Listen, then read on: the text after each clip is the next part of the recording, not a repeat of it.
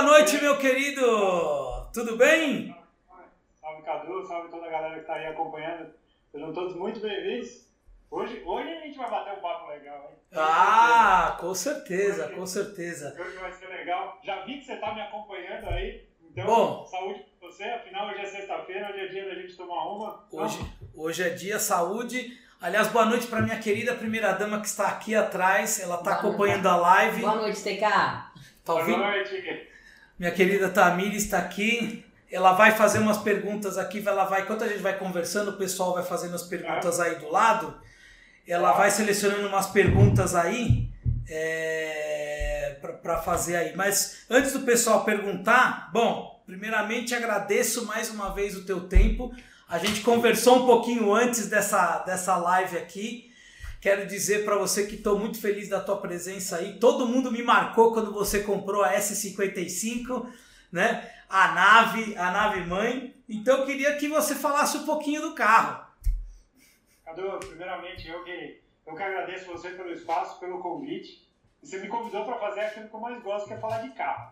Então, uma sexta-feira à noite para bater papo de carro, cara, não posso estar melhor. Né? Ainda mais na companhia de uma galera que está chegando aí, então isso é ótimo. Mas o, o lance, a grande ideia, assim, eu acho que você, ontem quando a gente conversou, você usou uma frase que para mim é perfeita. Na verdade não foi ontem, quando a gente tocou mensagem durante a semana, Uhum. você falou, o resto de rico você não, não escolhe, ele te escolhe. E aí, o lance é o seguinte, estava eu, um dos programas meus de dia a dia é navegar pela rede social do entusiasta de carro. Quem gosta de carro, o que é a rede social de quem gosta de carro? Site de classificar de carro. E aqui nos Estados Unidos, basicamente, você tem. Eu uso dois principais sites quando o assunto é procurar a sarna para se coçar, sabe assim? Uhum. Aqui você fala, não. É, os bons negócios, enfim. Você procurou no Facebook Marketplace, que é o, a parte de, de classificados que tem dentro do Facebook, e tem um outro site chamado Craigslist. Então, basicamente, eu entro todos os dias nesse site, assim, aquela hora que você está meio. Você fala, não, agora é a hora de eu caçar assunto, né? De eu procurar aquela realidade. E, e aí, numa dessas minhas andanças, há umas duas semanas atrás, cara, eu bati o olho num anúncio de uma S55 AMG por 3.700 dólares que estavam pedindo no carro. E o carro com 235 mil milhas rodadas, dá 380 mil quilômetros rodados. Aí eu olhei e eu tenho um negócio com o carro, quando eu bato o olho e eu cismo, eu tenho que ver o carro. É engraçado, eu passo diversos anúncios, mas às vezes tem alguns que eu cismo com ele. Eu falo, meu, tem alguma coisa nesse carro que tá legal, que parece que tá melhor do que, do que imagina. Resumindo, fui ver o carro e, cara, che- cheguei para ver o carro, não acreditei. Primeiro que tem uma característica aqui nas lojas, que você chega para ver o carro e o basicamente o cara falou, ah, o carro tá aqui, pode ver, se você quiser sair para andar, vai andar. Na hora que você voltar, me devolve a chave, eu tô lá na recepção. Uhum. Então o vendedor fica com você. É um negócio curioso. Já tinha acontecido numa outra loja. Eu acho que o vendedor acompanha mais e fica mais próximo quando a gente começa a entrar para os carros mais caros. Mas, cara, olhei o carro e falei, meu, pela idade. Porque aí você tem que ajustar o teu, o teu, é, a tua nota de corte, vai, vamos dizer, o teu, a tua sensibilidade para ver o carro, né? Tá. Então eu não posso ver um carro que está custando 3 mil dólares, que tem 400 mil quilômetros rodados, e querer que o carro esteja 110% perfeito. Né? Eu tenho que entender isso. Da mesma forma, quando eu vou ver um carro, sei lá, que é o único dono que o cara está pedindo 30% a mais no mercado, eu falo, não, esse carro tem que estar no estado melhor. Então, resumindo, fui ver o carro e falei, meu, o carro é bom. Saí para andar com o carro assim e falei, nossa, um carro gostoso de andar e tal. Fiquei meio que naquela, não dá para acreditar. Assim. Onde você olhava o carro, você fala, meu, isso é cara de carro que tem um único dono. E aqui a gente tem um site que chama Carfax, que basicamente você consegue puxar a capivara do carro. Então, tudo que é inspeção que o carro passou, revisão em concessionária, sinistro em trânsito, tudo você consegue é, rastrear. E aí, cara, fui, fui ver o carro, o último dono ficou 14 anos com esse carro. Você fala, meu, um cara que ficou 14 anos com o carro não é um cara que maltratou o carro. Não é um cara que tratou o carro de qualquer jeito. Né? Você começa a entender um pouco a forma como, como teve o cuidado no carro. E o carro, de fato, estava muito íntegro, assim, muito originalzão, sabe? E se perguntar para mim, pô, mas é uma S55 que você estava pensando em ter? Não, nunca tinha nem pensado em ter uma S55. Você nunca tinha nem sonhado numa S55?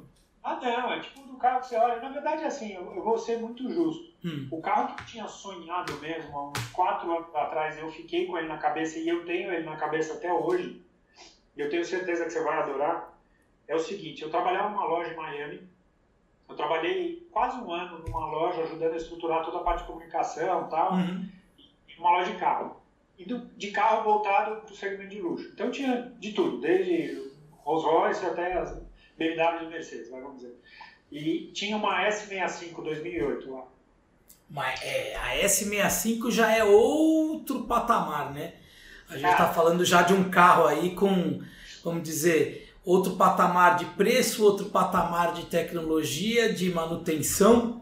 Mas eu queria só voltar um pouquinho ali quando você falou na parte da, da busca, né? Porque assim, a gente que é apaixonado por carro, todo mundo, óbvio, que fica ali de madrugada olhando no. Aí você falou, aqui no Brasil a gente olha muito Web Motors, tem Mercado Livre, o LX, tudo e fica olhando um pouco as barganhas, né?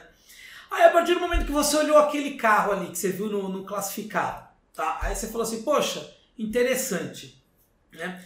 Aí você falou ali em relação a, por exemplo, ao Carfax. Né? Hoje aqui no Brasil tem um dos patrocinadores nossos do canal que é a Supervisão, que é uma empresa que seria tipo um Carfax, que faz a questão de laudo, tudo. Né? Você consegue buscar esse aí nos Estados Unidos, esse Carfax, você consegue fazer online, puxar a capivara do carro online? Como é que é? Como é que é isso? Funciona de duas formas. Quando você envolve loja, as lojas normalmente têm um pacote mensal com eles que eles conseguem disponibilizar isso no anúncio do carro. Então, quando você entra no anúncio de carro aqui, entra num site, sei lá, num desses, ou no cars.com, por exemplo, tá. é fácil de pegar, você tem lá a opção é, Get a Free Carfax. Quando tem o Free Carfax, é porque esse carro já está na loja e aí você entra. Se você não tiver e você quiser pagar, basicamente você entra com o número de chassi e você e você puxa esse histórico, que ele funciona muito bem, principalmente para os carros, vamos dizer, de uns 20 anos para cá, e nos carros mais antigos ele funciona, mas não com tanta precisão, porque obviamente a tecnologia mudou. E o, e o que é curioso, eu acho que é uma das coisas interessantes, porque eu tenho um canal no YouTube, né, o Máquina, que é onde eu produzo os conteúdos e os carros são os personagens, né?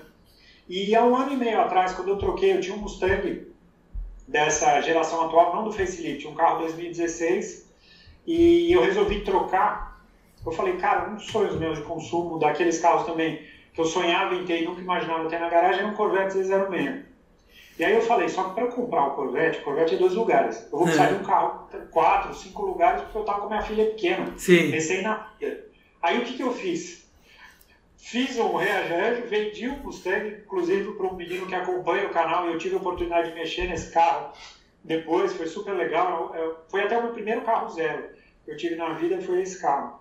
Tá. E, e aí, cara, achei um Jetta 2.5 manual que eu comprei por 3 mil dólares na época. Nossa! E, a, e aí eu comecei essa série, é um Jetta 2006, tinha na época 70 mil milhas, 70 e poucas mil milhas. Eu também desses que eu fui, andei no carro, falei, meu, o carro é perfeito, não tenho o que falar tal.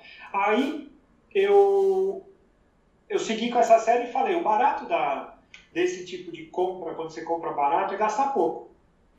Não é um tipo de carro, vamos supor, na época que eu comprei o Jetta, não era um carro que eu paguei 3 e eu ia gastar mais 3 no carro. Uhum. O pessoal, normalmente com a cabeça do Brasil, e é natural que pensem dessa forma, eles podem falar, pô, mas TK, mas mesmo assim, é um carro de 6 mil dólares, você tem um carro super bacana, é mais barato do que se tivesse um desse no Brasil. O lance é que se você vai para um carro de 6 mil dólares, você já tem um universo bem maior. Por exemplo, o Jetta GLI, que é um carro já com mais motor, com mais isso, com mais aquilo. Então, eu fiz uma série que eu tinha, e esse era o número que eu tinha na cabeça, gastar mais mil dólares no carro para deixar ele um carro de evento. E aí eu fiz uma série de coisas no carro durante todo esse ano e tal. E agora que surgiu, ah, sei lá, umas três, quatro semanas atrás, que eu anunciei no canal. Falei, ah. vou vender o Jetta. Chegou a hora de trocar, vou procurar outro carro e nessa faixa, porque é uma faixa de preço que você compra barato e que você não perde dinheiro. Então, é, do tipo, eu comprei o Jetta por 3, eu tô com ele anunciado por 4,5 uhum. hoje em dia. Porque eu, eu coloquei roda no carro, fiz suspensão, não sei o quê. Então, o lance da Mercedes, quando eu estava atrás, eu estava, na verdade, eu não estava atrás de uma Mercedes, não estava atrás de uma MG, estava atrás de algum carro diferente, de algum carro legal, de algum carro que eu nunca imaginei que eu fosse ter na garagem e que custasse nessa faixa de 3, 4, 5 mil dólares. Entendeu? Eu acho que está aí a diversão do, do negócio. Foi por isso que eu acabei, quando eu vi esse carro, andei no carro, falei, meu, animal. Me identifiquei pra caramba. E eu acho linda essa época da, da Mercedes, eu adoro as Mercedes. Não, não tem o que falar. Com, com roda monobloco e tal. Putz, eu acho uma, uma época bem legal e bem interessante do, do carro. Eu tenho uma memória de infância, porque tem um pai de um, de um amigo meu que nessa época, nos anos, no começo dos anos 2000, final dos anos 90, ele tinha uma E55 aí no Brasil. E eu lembro de chegar na casa dele e ver a E55 na garagem e falar, meu, que carro animal. Por quê? Porque eu vi numa época que estavam começando a ter essas AMGs, carros mais diferentes, né? Então, é, eu acho que desde aquela época foi carro que criou uma certa simpatia. Eu tenho isso, assim, ao longo da, da minha vida, tem alguns carros que, de fato, o coração bate mais forte, assim. Você sabe então... o que, que eu então acho, o que, que eu acho mais legal do resto de rico? É, por exemplo, exatamente o que você falou. Você falou, ah, eu tinha a imagem da, da de antigamente, eu via na casa do, do, do meu amigo o carro. É, é você ter, vamos dizer, com, com uma idade mais, quando você tem, quando você pode aproveitar mais, algo que você queria numa época que você não poderia ter o carro, né? Ah. Então, eu acho que o, o legal do, do, do Resto de Rico é proporcionar esse tipo de experiência. Mas o que eu achei legal de tudo que você falou foi o seguinte, eu sou lasanheiro também, igual você, não tem jeito. Eu me apeguei ao seguinte dado. Você falou que comprou um Jetta por 3 mil dólares e aí você saltou para a tua Mercedes S55 por 3,700. Quer dizer, uma diferença de 700 dólares. Calma, vamos ser justos. Paguei, pediram 3,700, eu comprei por 3,400. Por 3 e 4. Então, quer dizer, nós estamos falando aí 400 doletas de diferença entre um Jetta e uma S55 AMG, tá? Então, assim, são números assim que aqui no Brasil é, não dá para comparar, a gente até conversou sobre isso ontem. O Jetta que você teve aqui no Brasil tem um preço completamente diferente da S55 AMG. É, aqui no Brasil são poucas unidades que, que da S55, todas elas são blindadas. E assim, eu não vejo um universo assim por menos de 100 mil reais. Ou seja, hoje com o dólar a 5 e pouquinho, vamos arredondar a conta aí, 20 mil dólares. Ou seja, você comprou aí por seis vezes o preço aqui do Brasil. Quando você viu o preço, você desconfiou de alguma coisa? É, ou por conta da quilometragem, da milhagem, né? É, tava esse preço? Como é que foi? Como é que é mais ou menos o mercado de resto de rico aí? Basicamente, assim, o que manda nesse mercado é, é o quanto o carro tem rodado. Tá. Isso é o que influencia. Acho que são duas coisas. É o, é o quanto o carro tem, tem rodado e sinistro entendeu? Se no histórico tiver algum reporte de batida, alguma coisa, esse carro vai valer menos. Não é que ele não vai valer nada, né? E, e o negócio do, do carro é, rodado é o que mais conta. Só que o grande lance é o seguinte: eu não sou um consumidor normal. Eu sou um cara que gosta de carro, eu sou um cara que tem um certo conhecimento por carro e eu consigo dimensionar onde eu estou pisando. Uhum. Então, quando eu, esse carro, por exemplo, andar, eu falei: meu, o carro é bom de andar Aí eu, eu, falei com um amigo meu, o Luiz de Leon, lá da Fiotec. Você, você não esperava que o carro fosse tão bom para andar pelo, não, pelo preço? Pela, não, pela quilometragem. 400 mil quilômetros, Cadu. 400 mil quilômetros no Brasil. Eu tive que não, eu nunca vi. Juro por Deus que eu nunca vi um carro aqui com essa quilometragem. Com certeza já teve, mas os caras abaixo. Certeza. Eu acho, eu acho que é você entrar num táxi, sei lá, pegar uma Zafira antiga e o cara fala, não, tem 400 mil quilômetros, sabe? É. Mas mas num carro de luxo, né? E aí, por outro lado, você fala, meu, que do cacete, né? Esse antigo dono aproveitou pra caramba esse carro. E, e mostra que 400 mil quilômetros depois o carro está inteiro, que é só cuidar. Sim. Que é aquilo que a gente fala. Não existe carro bom e carro ruim. Existe carro bem cuidado e mal cuidado, né? mas, o, mas voltando para aquilo que eu estava falando, o grande lance é assim, que eu andei no carro, e aí eu, eu liguei para esse meu amigo quando eu estava vendo de um dia para o outro, porque a loja fechou no dia. Eu, eu, eu, cheguei na loja, era 5 e pouco da tarde, a loja fechava 6 horas da tarde. Aí eu falei, não, não vou tentar negociar carro 6 horas da tarde, porque o cara quer ir embora, ele tem os compromissos dele, e aqui o pessoal respeita muito o horário e entende o trabalho como uma parte da vida e não como uma vida. Então, do tipo, o cara tem que pegar o filho dele na escola. Então, eu não vou ficar empatando o cara. Sim. Aí, eu mandei mensagem para um amigo meu, o, o Luiz de Leon, e ele estava vendo uma. Coincidentemente, ele mandou um anúncio de uma 760, uma BMW que ele estava vendo. Tá. Ele quer comprar B12 agora tal. E aí ele falou, ele falou um negócio para mim fez total sentido. Ele falou, cara, se preocupa com acabamento. Porque isso vai ser o mais difícil de encontrar. Peça mecânica tem e peça mecânica é só arrumar. Agora, às vezes você precisa de um acabamento, uma saída de ar, uma coisa que não está, enfim. Resumindo, esse carro que eu vi, o interior do carro estava perfeito.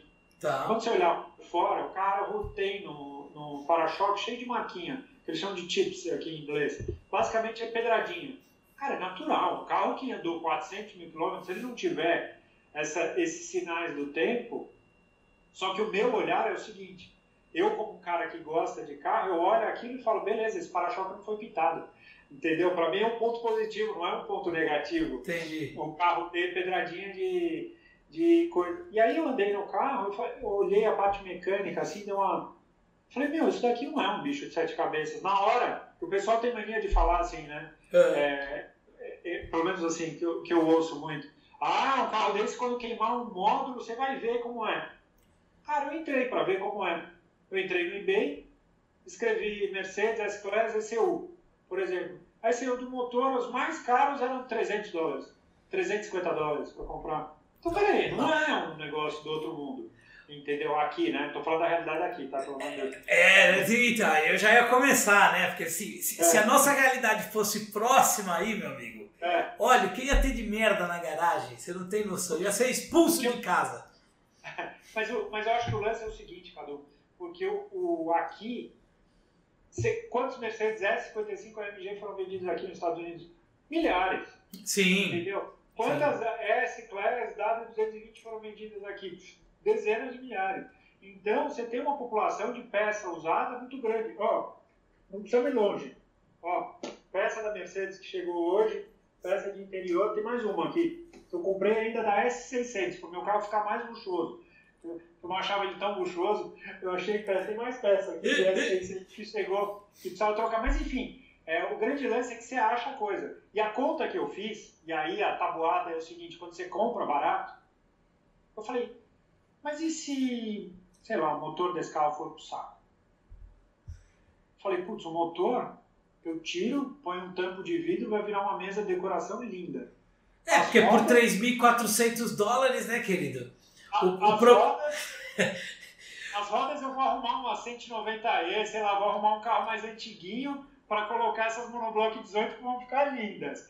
O, os acabamentos eu posso vender, vendo o carro para um desmanche, alguma coisa assim, sabe? Uhum. Então, a minha conta foi um pouco reversa, mas o grande lance é que no primeiro dia que eu estava com o carro andando na estrada, eu fiquei com a sensação, e eu moro aqui há cinco anos, né? Eu falei, meu, por que, que eu não fiz isso antes? De aproveitar essas coisas que pra gente aí no Brasil são tão difíceis, entendeu? São tão trabalhosas e custosas, né? Eu até entendo, porque nos vídeos da websérie que eu tô fazendo lá no, no canal no Máquina, ah, tem muita gente que comenta, fala, ter caixa é um carro pra vida, cara. Você tem que deixar ele 110% perfeito, não sei o quê. Cara, o pensamento daqui não é. O meu pensamento hoje com com esse carro de duas uma. Ou ele vai ser aquele carro que eu não vou vender porque é o um carro baratinho que sempre vai ser útil e que nunca deu dor de cabeça tá. e vai estar tá lá. Ou amanhã ou depois, se eu tiver uma oportunidade de negócio, eu vou pegar uma S63, vou pegar uma M3, sei lá, vou inventar alguma outra coisa. Esses dias, sabe carro eu fui ver? Nem contei, pessoal. Qual carro? Fui ver um Volkswagen Phaeton que tinha para vender aqui. Então, o, o, o Phaeton já é um. Ele já é assim, vamos dizer é como se você estivesse comprando um, um, Rolls Royce com, não com tanto glamour, né? Um Bentley com não tanto glamour. Mas qual motorização? Não era o W12. Não, esse que eu vi era o V8. Era o V8. Não é, na época que eu trabalhei para a Volkswagen, tinha um no Brasil, eu não sei se ainda tem, que era um W12 que tinha lá na fábrica, que eles usavam para alguns eventos e tal. O Luciano Huck comprou um, não comprou? Quem? O Luciano Huck comprou um na época, não comprou? Ah, não lembro. Eu lembro que tinha um na fábrica, se não me engano era preto com interior bege, e, e eu lembro de guiar esse carro lá dentro, que eu cuidava da área de veículos importados e tal, e uma vez eu consegui esse carro. Tal, então eu criei uma relação. Para mim seria um carro que faria sentido é, eu ter. Por exemplo, outro carro que eu tenho em memória, o Bentley, o Flying Spur. Tinha Nossa, uma época que o. Espetacular. Tinha uma época, quem fazia as homologações da Bentley quando começou no Brasil? A Volkswagen. Sim. Então tinha esse carros dentro da fábrica. Eu lembro de guiar o Flying Spur dentro da fábrica, assim, e falar, meu, que carro demais. Eu acho que ele é W12 biturbo, se não me engano, né? Sim, e... sim. Eu e fiz o teste dele no começo do ano de um Flying Spur 2013, que é do Grupo Eleven, patrocinador aí do programa uma unidade blindada, tá? Pô, o carro até hoje, cara, você anda assim, é que, é que, por exemplo, uma coisa é você andar com Bentley Flying Spur, aí nos Estados Unidos, na Inglaterra, na Alemanha, eles chamam uma atenção, mas aqui no Brasil, meu amigo, aqui no, eu não precisava nem dar seta, porque o carro, assim, tipo, o pessoal tem medo, parece assim um palácio, um negócio completamente fora do, do, do, do é. cenário. É. Mas é demais, né? É too much, né? É. É, é o mercado de Rolls Royce no Brasil, né? Que eu fico imaginando. Eu lembro uma vez eu fui, eu tinha muito contato com o Faustão na época que eu, que eu trabalhei na Jaguar Land Rover. É. E uma das vezes que eu fui lá, ele tava com. Não era, era um Phantom que eu acho que ele tinha. Ou um Ghost, se não me engano. Uhum. Mas, cara, se usar um Rose em São Paulo, sabe? Tipo, aquele negócio que fala, meu, não dá. Não é, é tipo, é um negócio assim tão. Isso que nós estamos falando de São Paulo, assim, que é uma cidade que, tipo, tem, tem muito prédio, muita coisa assim. É um negócio tão fora da casinha, né? Parece que, tipo, é um, é um, é um mundo à parte dentro do, do restante. O resto é o resto. É mais ou menos isso. Exatamente. Mas deixa eu só fazer um adendo aqui que é o seguinte, eu tenho dois bonés do grupo Eleven que eu vou que eu vou que a, que a primeira dama vai dar para dois nossos seguidores aqui para as melhores perguntas, tá? Aqui de hoje à noite para você TK. Então o pessoal pode perguntar, ela vai escolher aqui as perguntas. As melhores perguntas vão ganhar dois tá. bonés da, da Eleven. Para quem estiver conectado, e principalmente quem veio pela máquina, compartilhe o link dessa live e ajuda a divulgar, porque a gente ainda tem muito papo pela frente. Né? Ô, ô, agora sim, outra coisa que a gente estava conversando. Dê like aí. Deem um like, por favor. Primeira dama, a primeira pergunta que eu fiz um, ontem eu fiz uma enquete lá na, na aba da comunidade do canal e o pessoal é. teve a oportunidade de colocar já algumas perguntas e a gente selecionou duas pergu três perguntas ali. Então, por favor, não sei se vocês vão ouvir, por favor, fale um pouco mais alto. O Andrei Nascimento. Existe a Tá ouvindo? Ah, perfeito. Perfeito? Existe a cultura de resto de rico nos Estados Unidos? Se sim, quais carros se enquadram? Então, o grande lance é o seguinte, é, que eu vejo aqui. Existe uma cultura pelos falando de carros europeus, tá? Pelos carros europeus mais antigos. Então, por exemplo, assim, eu vou dar um exemplo. É um carro que eu morro de vontade de ter é, BMW M5 V8, aquela E39, pode ser? A E39. E39. Uma das BMWs mais bonitas feitas até hoje. Acho lindo o carro, tal, não sei o que. Eu olho todo dia atrás desse carro. Uhum. Hoje em dia é, é, carro que aqui é de. Você pegar uma muito rodada, que nem eu vi uma esses dias com 200 mil milhas, é, 12 mil dólares, 13 mil dólares. 12? Agora, Por favor, repita essa informação, porque isso daí é, é inacreditável aqui. Mas do... pior que eu achei caro, né? Para um cara que está comprando uma S55 de 3, porra. você falar que a outra custa 4 vezes mais, pô, é caro. Mas 12 mil Mas, dólares, meu amigo. Mas 12 mil dólares. E aí o que, que acontece? Por exemplo, as que já têm milhagem mais baixa, hoje em dia já é carro de 20, 22, 25. Então os caras começam a pedir meio que eles querem. Tá. Então, o lance que eu vejo, assim, é, quem é ligado em carro de luxo, quem quer ter carro de luxo, eu acho que vai por dois caminhos. Ou vai pelo caminho do lease, que é uma forma de você ter um carro zero na garagem. É, é a forma mais barata, vamos dizer, de você ter um carro zero na garagem. Então você vai pegar. Esses dias um amigo meu pegou uma X5 dessas novas, é, pagando 600, 700 dólares por mês. Assim. 700 dólares por mês. Dólares. Um carro de 60 mil dólares.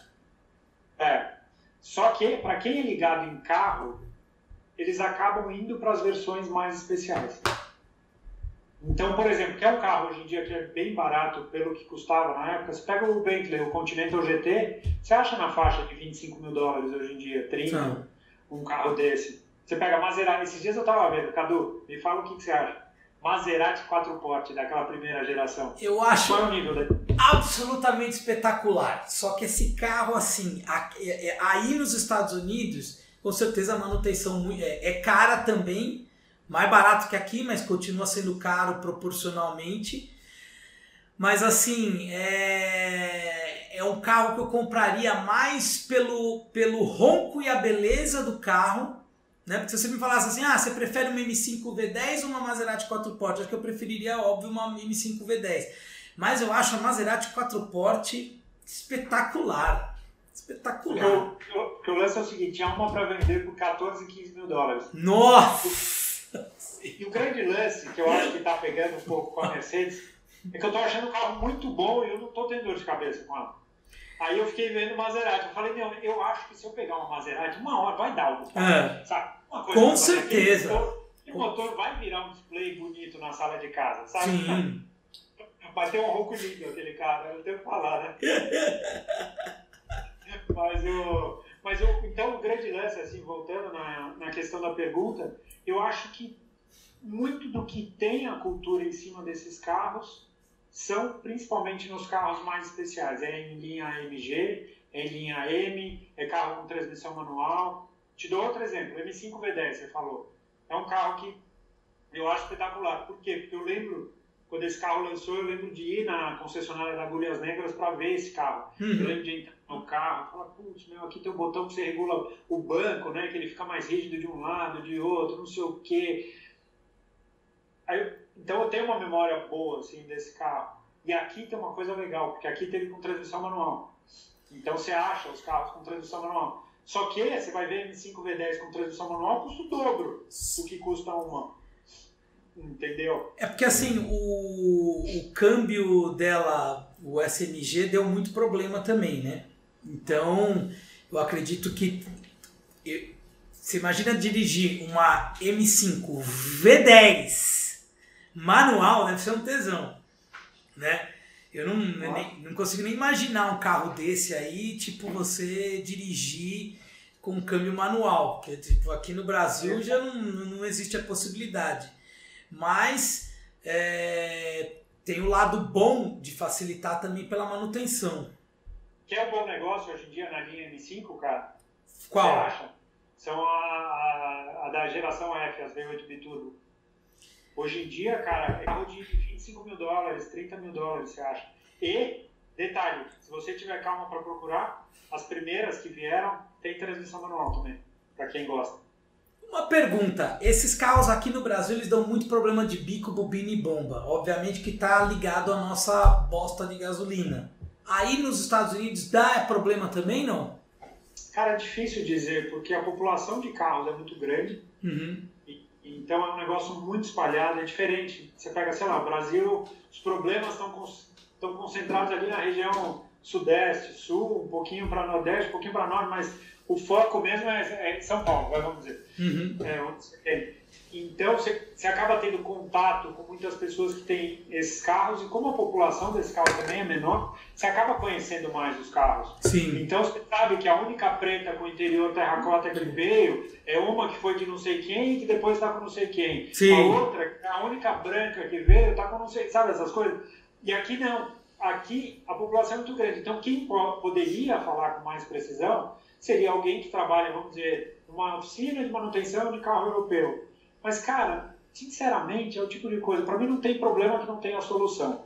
E eu sou de uma linha de que se o carro tem um problema tão crônico, algum recall tem que ter, alguma coisa tem que ter. Não pode ser um negócio que você vai ficar na mão, ainda mais pensando na cultura americana. Sim. Entendeu? A Sim. imagem de um produto, né, que é o que eu falo, assim, por que você não vê carro chinês aqui, por exemplo? Que, cara, eu acho que principalmente os, quando começou a indústria chinesa, com todos os problemas e todas as deficiências que tinham, né? Eu lembro quando a Quatro Rodas testou, acho que EFA, se não me engano, uma dessas marcas. Meu Deus! Peraí, peraí, deixa eu até bater na madeira aqui. Ah, foi Os carros não, não, não, não tem como, porque se começa a dar problema, não pega, vai embora, se queima de um jeito, você não, você não tem, né? Enfim, mas o que acontece, obviamente, nos carros europeus, eles naturalmente têm uma, uma manutenção mais cara do que os carros americanos. E é natural, porque os carros americanos usam muito powertrain, que é largamente utilizado.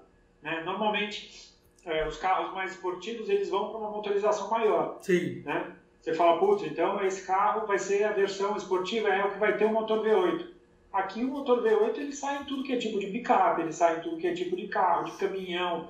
Então você tem uma oferta muito grande, consequentemente você tem um custo. O mercado é muito maior também, né? É infinitamente maior que aqui. É, são carros mais simples, mais uhum. isso, mais aquilo. Só que quando ficam usados, por exemplo, você pega a primeira geração do Cadillac CTS-V, que é um carro que eu teria. Eu acho um carro legal, já é motor LS, é um carro de 400 cavalos, é super bacana. Acho com transmissão manual, só que hoje em dia é um carro de 10 mil dólares. E é um carro que deu trabalho para M5, hein? Então, mas você pega um carro de 10 mil dólares, é um carro. Eu estava olhando esses dias, uma E63. Primeira geração da E63, 10 mil dólares. Uhum. Entendeu? Você fala, caramba, você vai andar de Cadillac CTS, ou de. Quando você olha uma E63, você fala, não, não tem como comparar com um carro. Só que por outro lado, para quem quer e se preocupa com manutenção, com isso, com aquilo, sabe que vai pisar numa, num solo mais firme, vamos dizer, em termos de custo. Com certeza. Primeira dama, pergunta aí. O Void 33. Como é que é? Void 33. Ele perguntou pro TK. Qual é a sensação de comprar uma S55 AMG por 15 mil reais? KKK. é, eu acho que o grande lance, isso eu falo desde o primeiro carro que eu tive aqui, que foi o Mustang. Eu lembro quando eu, eu só fazendo um parênteses, quando eu trabalhei no Brasil, que eu trabalhei na indústria automobilística, assim, o que eu mais fiz foi andar nos carros de frota. Né? Então, principalmente nos meus tempos de Jaguar Land Rover, cada dia eu estava com um carro diferente. Porque a gente tinha 60 e poucos carros na frota e eu fazia questão de andar em todos para garantir que o carro estava perfeito e tal, para a gente poder fazer os empréstimos. Então, eu sempre tive. Faz muito tempo que eu estou acostumado a ter um carro caro, vamos dizer, na garagem, só que Sim. é um carro que não é meu. Né? E eu sempre tive essa consciência. Eu nunca entrei no carro achando que eu estava rico, milionário, que eu estava com um carro de 600 mil reais. Pelo contrário, os meus vizinhos é, se perguntavam, falavam, mas peraí, você mora num apartamento, sei lá, na época custava 400 pau. E tá com um carro de 600 na garagem, me explica, sabe aquelas gordas do bairro e tal. Até eu, eu conheci um vizinho meu que ele chegou, ele falou, cara, desculpa, prazer e tal, é, mas explica um negócio esse carro que você está aqui na garagem está na capa da quatro rodas desse mês. Me explica o que, que você faz da vida. Falou, sabe assim? Entendi. Mas, mas, o grande lance é que quando eu tive o meu carrão assim na garagem, que o primeiro foi o Mustang, era um negócio que eu ficava olhando e falava, cara, não é meu, não pode ser. Sabe assim, aquela coisa que você fica se questionando. E eu acho que até hoje eu trato com uma naturalidade muito grande mas é um negócio que às vezes eu tenho que parar friamente para pensar e falar, meu, peraí, você tá com uma S55 AMG na garagem. Sim. Olha esse carro, sabe? Olha o que era esse carro e olha o que ele, que ele é até hoje. Mas eu curto pra caramba. E o grande lance, assim, que eu acho que também acontece comigo, é que como eu gosto muito de carro, de máquina, de tudo que se move, eu consigo me divertir. Você me dá um cortador de grama, eu vou me divertir pra caramba, aprendendo como é que liga, onde acelera, como é que faz andando no meu Gol que eu, é, que eu trouxe para os Estados Unidos ou andando de S55, entendeu? Para mim é carro, né? Eu consigo me divertir dentro de cada um e, obviamente, pensando muito na época. Eu não posso andar num carro de 20 anos atrás e falar, pô, esse câmbio se fosse uma dupla embreagem seria bem melhor. Entendeu? Você tem que contextualizar a sua cabeça na época, entendeu? Você pegaria essa tua S para fazer uma viagem longa com ela? Pô, eu quero fazer, eu quero ir para Atlanta com ela, lá para a sede da Fiotec, dá 1.600 quilômetros, para a gente passar ela no, no dinamômetro e tal, para gente, a gente dar uma brincada com ela, mas eu, putz, tranquilamente, assim. Que legal. Tipo assim, se não fundir um motor até hoje, não vai. Não vai, não, pode ficar tranquilo. Entendeu? Troquei, troquei óleo, troquei todos os filtros, troquei fio de combustível. Fio de combustível dela era de 2010, Cadu, tem 10 anos. Nossa. Entendeu? É, mas é Filtro de 10 óleo- anos tomando filtro de combu- tomando combustível bom, né? Bebendo de bebida É. boa, né, querido? Então, e outra, os carros são usados, Sim. entendeu? Eu acho que isso é uma grande diferença, viu? É, Uma Porque grande diferença. Isso eu percebo também lá na. Desculpa, pode falar, pode falar. Pode. falar. Não, não, porque quando você usa bastante os carros, você faz a manutenção rotineira, você está trocando óleo sempre, você está trocando filtro, o carro está trocando aquele combustível do tanque. Então, eu acho que, que para efeitos de problema, é, é muito mais difícil. Para você ter ideia, o carro que eu tive até hoje, que me deu mais problema, foi o carro mais novo. Eu tive um Fusca Itamar há uns, sei lá, uns 6, 8 anos atrás.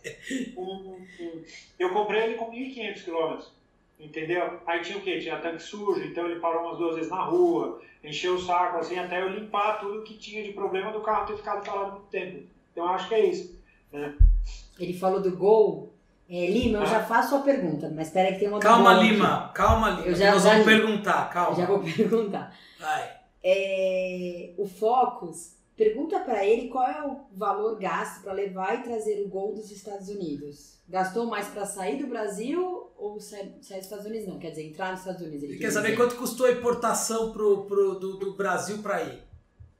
Ah, essa é uma dúvida que o pessoal tem bastante, inclusive tem vídeo lá no, no canal, no Máquina, que eu fiz justamente compartilhando. Eu não sou muito de compartilhar valor, até porque quando a gente tem canal, né, quando a gente tem um canal de mídia, a gente consegue muitas coisas, né? Uhum. Normalmente a gente não paga os mesmos valores que Que o cliente dizer, normal pagaria, né? Então é sempre muito difícil assim compartilhar essa parte de valor. Então, mas no caso do meu carro, assim, falando meio por cima, um processo inteiro custa em torno de 5 mil dólares. Aí você vai falar, pô, 5 mil dólares, hoje que o dólar a 5 é 25 mil reais. Você fala, cara, primeiro, mais barato do que muita classe executiva de voo. Sim. Você para pra pensar. E o É. grande lance é que exportar um carro, e tem gente que fala, né? Uma das outras perguntas que eu, outras perguntas que eu recebo é assim: ai, ficar é muito difícil. Eu falo, para mim é facílimo. Porque eu tive que fazer uma ligação pro Pablo lá da Lousada Import e falar: Pablo, quero mandar meu carro. E ele resolveu todo o resto. Entendeu? Então, grande lance é você estar bem assessorado, ter as pessoas certas para cuidar de todo esse processo e não querer se aventurar. Porque eu, já morava aqui nos Estados Unidos, falei, eu vou no Detran fazer o processo de baixa do carro. Cara, eu cheguei lá no Detran, aí eu falei, eu preciso fazer um processo de baixa para exportação. Ela falou, baixa? É perda total que deu no carro? Eu falei, não, a história é o seguinte, eu estou levando meu carro daqui do Brasil para os Estados Unidos tal. Ah, você tem, ó, você tem que trazer esses documentos, você tem que recortar o chassi do carro e trazer. Eu falei, não, o, o chassi do carro ele é como se fosse um RG que vale no mundo inteiro. Né? Ele, não, ele não pode tirar do carro, porque ele é a única identificação que eu tenho no carro. Resumindo, não consegui. Então o grande lance é O mais legal é você ter, é você ter que é você ter que dar uma aula para pessoa que trabalha no Detran. Isso é espetacular. Só na, só na Tupilândia mesmo. E, se- e só fazendo um paralelo, sabe que é maluco? Né? E aí você vê a, é uma, mas eu acho que isso é muito do talvez do nível de formação da, das pessoas, de, de educação e tal. Porque o grande lance é que eu cheguei nos Estados Unidos para emplacar o carro, eu entrei no que eles chamam de DMV, né? DMV, que é o Detran. E eu falei, eu importei o carro e eu preciso emplacar esse carro. Aí a menina falou, você trouxe todos os documentos? Eu falei, eu trouxe. Por quê? Porque eu entrei no site para ver, já tinha um passo a passo. Tá. Você precisa do formulário tal preenchido. Um botãozinho do Adobe para você baixar. Baixava o formulário. Você precisa fazer a vistoria tal. Tava lá. Você precisa do formulário tal da vistoria. Então, cara, cheguei lá, aí a menina falou: Eu nunca fiz esse processo, mas deixa eu falar com a minha supervisora. Ela foi, voltou, sentou no computadorzinho dela, começou a digitar um monte de coisa. De repente, ela virou para o lado assim, puxou duas placas. A hora que ela puxou as duas placas, parecia gol do Brasil na Copa, assim, sabe? Eu abri o braço e falei, nossa, deu certo. E, e aí eu saí. Então a pessoa foi, ela buscou a informação e ela resolveu. O que eu vejo aqui que as pessoas têm muito é esse esforço para resolver um problema, né? É, eu não sei muitas vezes é o que acontece, que a gente acaba vendo, é meio que aquela coisa, ah, isso daqui não é comigo não, isso daqui eu não sei, isso daqui, ah, você tem que ver, sabe? Tipo, ah, eu não vou nem pegar isso daí para fazer porque vai ser dor de cabeça. Isso é uma dor de cabeça danada. Entendeu? danada. Então, é, quando a gente vê todo o processo que envolve o processo de baixa no Brasil, porque eu não posso pegar um carro com débito no Brasil, o carro tem lá 50 mil reais devendo de multa de PVA, eu não posso pegar esse carro e exportar sem quitar todos esses débitos. Faz todo sentido. Sim, Né? Ia virar uma, uma festa. uma festa. E aí, cara, você vai, aí é o processo de transportar o carro para a oficina. Aí vai na oficina esgotar o tanque, e aí eu empapelei o carro e tirar a bateria. Aí o carro sai de lá, vai para Santos. Chega em Santos, ele vai para uma área remota da, no meu caso foi da NSC, para fazer estufagem, que é colocar o carro dentro do, do container e aí vem uma equipe para amarrar o carro. Por quê? Porque é uma equipe especializada em fazer estufagem. Eles fazem a estufagem do container. Aí tem uma outra empresa que vai para fazer a certificação, que é a pessoa que tira as fotos e faz o laudo e valida, não, o processo está tudo certo, está tudo perfeito. E para efeitos de seguro também. Porque isso é uma das coisas que eles falam. É, Tiago, você tem que ter consciência que o comandante do navio tem autoridade para descartar é, containers que precisar no mar. Em alguma situação, é, em alguma situação, se precisar, soltam a trava lá e lá. Eu falei, bom, beleza. O carro já sobreviveu 30 anos no Brasil, não vai ser agora. É, meu golzinho vai É muito azar, né? Quando ele sai do, É. sai do terceiro mundo e tem a chance de ir pro primeiro mundo, ter que, É. ter que naufragar no meio do mar, né? É, falei, pô, tô sendo o primeiro a ter um carro desse nos Estados Unidos. Agora ter um primeiro no fundo do mar eu não quero. né? e, e aí, quando chega aqui, tem todo o processo também é, para fazer. Uma curiosidade é que o imposto de importação desses carros é 2,5%, 2,5%. Ah, Aqui também. É, Aqui, é, ah, aqui também. Aqui também. negócio Aqui é 2,5, mais 2,5, mais 2,5. Quando você vai ver, você já pagou outro carro. O Lima. Pronto, chegamos no Lima. Qual é o carro dos sonhos que você deseja e ainda não comprou? Eu? É. Ah. Eu fiz até um vídeo, é um vídeo interessante, cinco carros que eu teria sem limite de grana, né? E assim, o primeiro carro que eu tenho certeza seria o mais caro de manter seria a McLaren F1. Isso Ah, é F1. o meu carro de sonhos, porque para mim é o, é o maior esportivo já feito em toda a história por uma série de, de motivos. Tem, inclusive, não está aqui, que eu me mudei essa semana, mas eu tenho um livro que conta toda a história da McLaren e tem todas as, as matérias da época, é bem legal assim, de, de ler. É, Ferrari F40 é um carro que eu, que eu teria, que eu acho um carro é, super especial. Putz, 911, meio que. Eu acho que eu teria o R, assim, eu acho que é o que mais traduz a minha cara, assim, de ser um carro mais discretinho É mesmo? e ser um GT3 por baixo. Eu acho ele demais, assim, de. E é engraçado porque o 911R é um carro que, tipo, não é tão lembrado, né? É, porque eu acho que o lance que eu acho que foram poucos feitos, e os carros que chegaram, eu vou falar para você porque eu tive contato com o primeiro 911R que chegou aqui nos Estados Unidos, olha que loucura. Essa loja que eu trabalhava tinha um cliente que chamava Sam, e o Sam, ele tinha algum bom contato, se não me engano, ele tinha uma empresa de TI que fazia os sistemas da Porsche, enfim, esse cara tinha uma moral gigantesca. Tudo que era lançamento Porsche, ele tinha o primeiro. E, e essa 911R chegou e ele mandou para a loja, era branca com faixa verde. E eu acho um carro espetacular, assim. Porque os RS, que nem eu gosto, mas o RS eu já acho meio exageradão demais, sabe? Muita asa, muito apêndice aerodinâmico e tal. Então hoje da linha, por exemplo, dos zeros, eu acho que o GT3 com câmbio manual seria o, o carro meu número, assim, para eu ter. Mas tem vários, né? Minha lista vai desde... Eu tinha, e eu comecei um quadro no canal que chama Garagem dos Sonhos, justamente por conta disso, porque eu tenho, eu ia anotando, assim, os carros que eu falava, Sim. meu, é, é GMC Ciclone, putz, eu teria uma Ciclone, eu acho sensacional. Tipo, um carro dos sonhos de moleque, eu teria um Miura. Mas, por exemplo, você sabe que uma, sabe uma coisa que é engraçada, que é o seguinte, tem alguns carros, é, você falou do Ciclone, eu lembrei, que eu, outro dia eu andei numa Ciclone, e te falo assim, são carros que, a gente, que, que marcam um pouco a nossa, a nossa infância, a nossa juventude, só que quando você vai dirigir hoje, é um pouco decepcionante. Por Sabe qual é o lance, Cadu? Sabe por que é decepcionante, eu acho? Porque os carros hoje em dia estão muito eficientes, cara. Você pega qualquer carro no motor, você pega uma BMW 328, uma 330 agora. Cara, o que andam esses carros pro que tem ali de potência de coisa, né, eles são muito bons, né? Eu acho que muito mais do que as motorizações, as transmissões evoluíram demais. Então os carros são muito rápidos.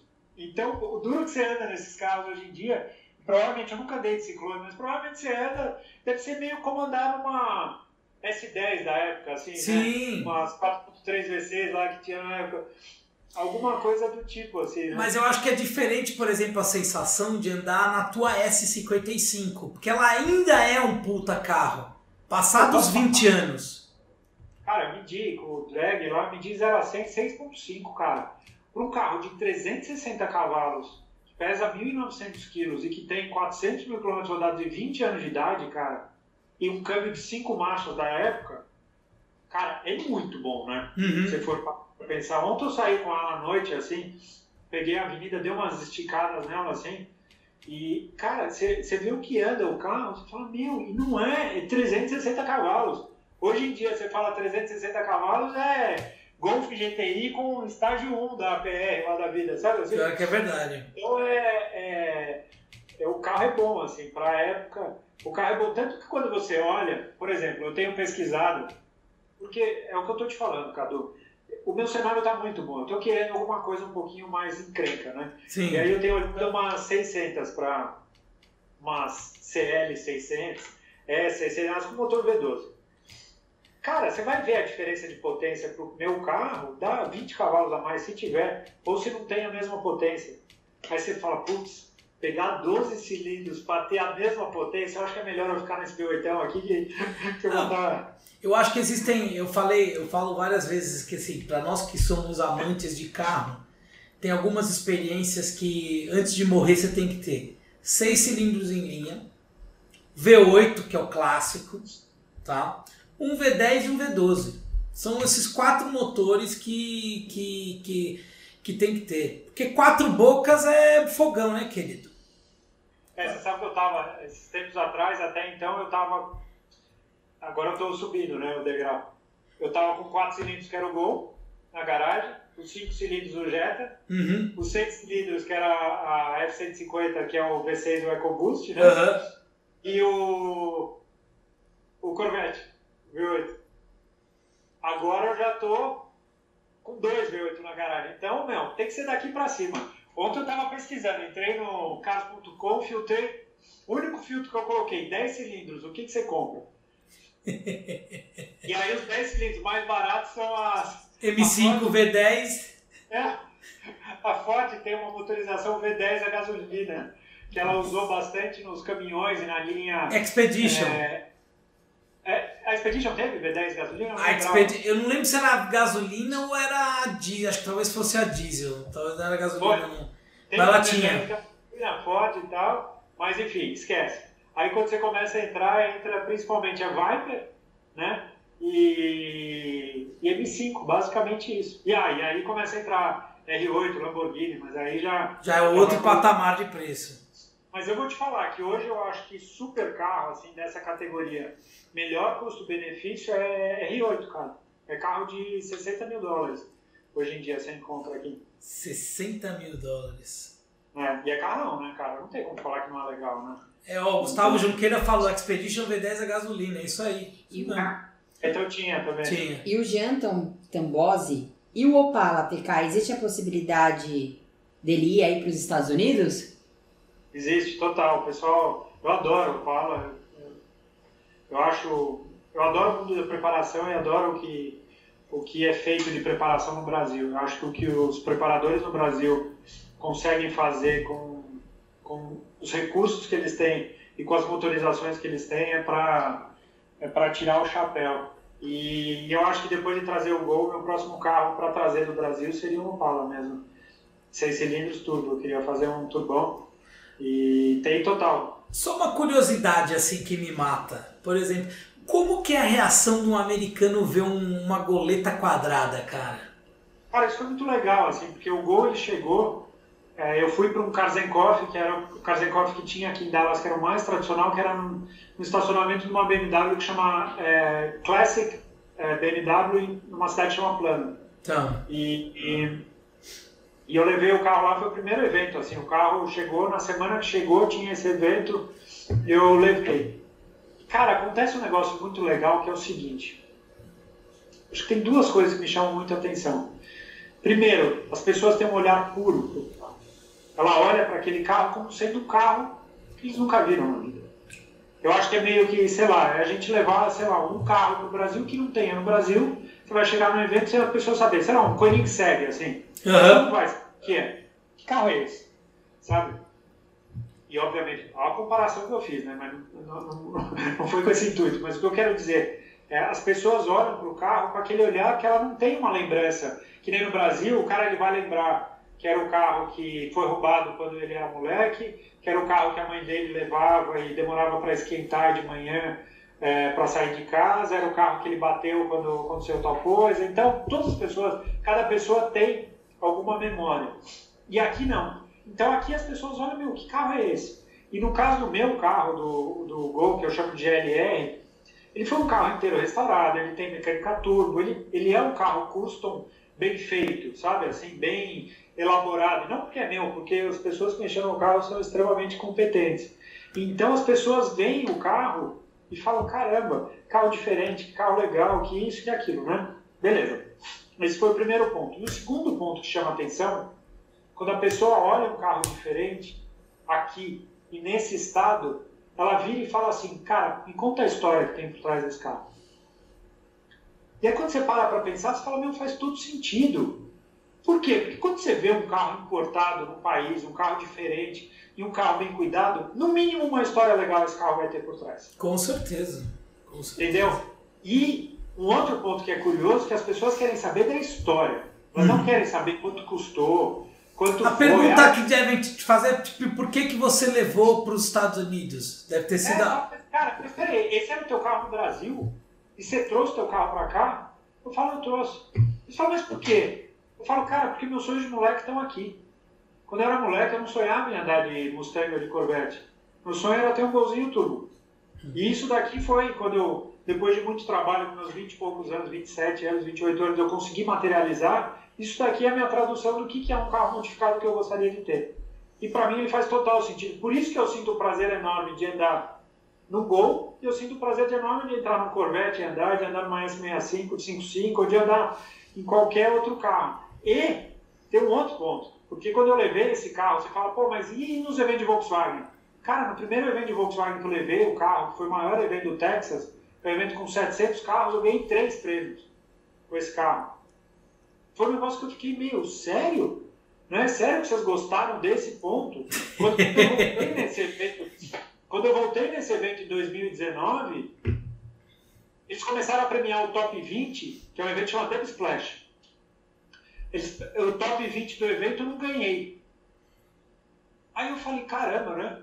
Falei, bom, deve ser porque ano passado eu ganhei, ganhei também como melhor cofre de motor no evento, ganhei como favorito do grupo tal. Esse ano eles viram que meu carro está de novo aqui e eles falaram, não, não vamos premiar porque a gente já te premiou. Que nada. Chegou na premiação de categoria, me deram um prêmio de melhor interior para o carro e me deram Best of Show. Eu ganhei como melhor carro do evento, em meio a 700 carros.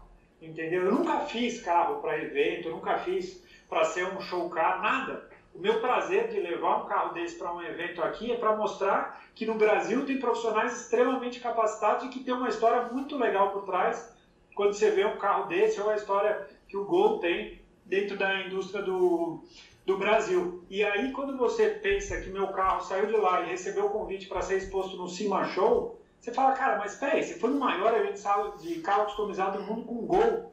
Cara, eu fui e as pessoas adoraram. Eu tenho certeza, a quantidade de gente que parou para ver o carro, para perguntar, e gente que eu conhecia de série, do Discovery, essas coisas que pararam para ver o carro, tiveram várias pessoas que pararam lá. Você sabe que eu vou fazer, vou fazer só um parênteses nisso que você falou. Uma vez eu estava em Mônaco, na Praça do Cassino em Mônaco, tá? Tomando café em Mônaco. Estava tomando um café lá no Café de Paris ali. De repente, oh, aparece duas Bugatti Veyron, um Koenigsegg CCXR, é, duas SLR 722 É. e um Fusquinha 1950. Adivinha qual dos carros que todo mundo parou para tirar foto?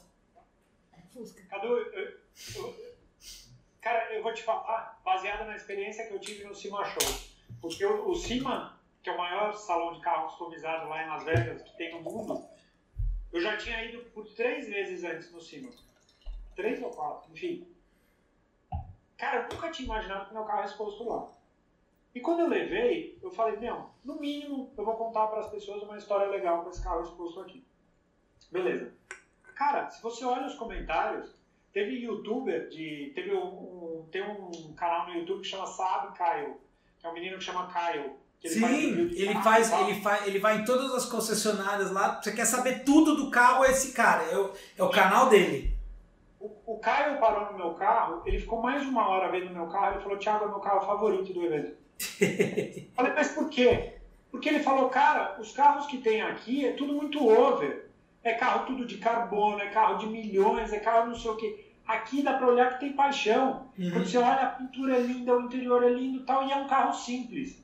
Então, o grande lance, que é uma coisa que eu falo para as pessoas, que as pessoas falam, ah, tem gente, né? Às vezes aparece um cara que não conhece a história, assim, ou que às vezes não, não é tão ligado em carro, fala, pô, mas você não tem vergonha de andar num, num Gol nos Estados Unidos? Eu falei, cara, eu gosto de carro, meu. Primeira coisa, sei me divertir com tudo. Essa é a Exatamente. primeira coisa. É que sabe qual é o problema? Eu acho que a- a- aqui na. Os latinos, eles têm a tendência de comprar as coisas pros outros. Não pra si, entendeu? Então o cara tá mais feliz em comprar um negócio pros outros verem do que tipo. Quando eu vi aquela cena assim, o tiozinho lá com, com, a, com a Fuca na, no- no- na Praça do Cassino e o cara da Bugatti Veyron saindo do Bugatti pra ver o Fusca, ali eu fui entender realmente o que, que é você ter paixão por carro, o que, que é você gostar de carro e não gostar de ostentação e você gostar de mostrar as coisas pros outros. Eu, o lance, assim, o que eu acho que as pessoas têm aqui, elas têm um respeito muito grande pelo teu gosto. Se você tem aquilo, é porque você gosta. E é Exatamente. preocupação. Né? Eu tive em 2016, que eu estava no CIMA, eu conversei bastante com um ator do Velozes e Furiosos, que chama Sun Kang. Sun Kang, ele faz um personagem que chama Han. É um, é um japonês, um Sim, sim. E naquele ano ele estava apresentando no Cima Show um Maverick. É até um vídeo, esse bate-papo até interessante, até vou falar pro pessoal, porque tem um vídeo no canal desse bate-papo com ele, porque uma das perguntas que eu fiz para ele, ele estava apresentando um Maverick, com diversas peças que vieram do Brasil, inclusive, Uhum. com 4 cilindros turbo. Motor de Mustang, motor de Fox, 2.3 é, turbo.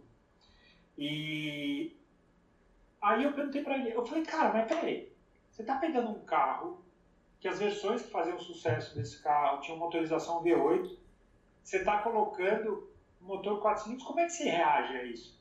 E aos eventuais comentários negativos que possam vir depois de um projeto tão longo. E aí ele começou a me falar umas coisas assim, cara, e uma das coisas que ele me falou foi justamente isso. Ele falou, quem sou eu para julgar o que do outro não é legal?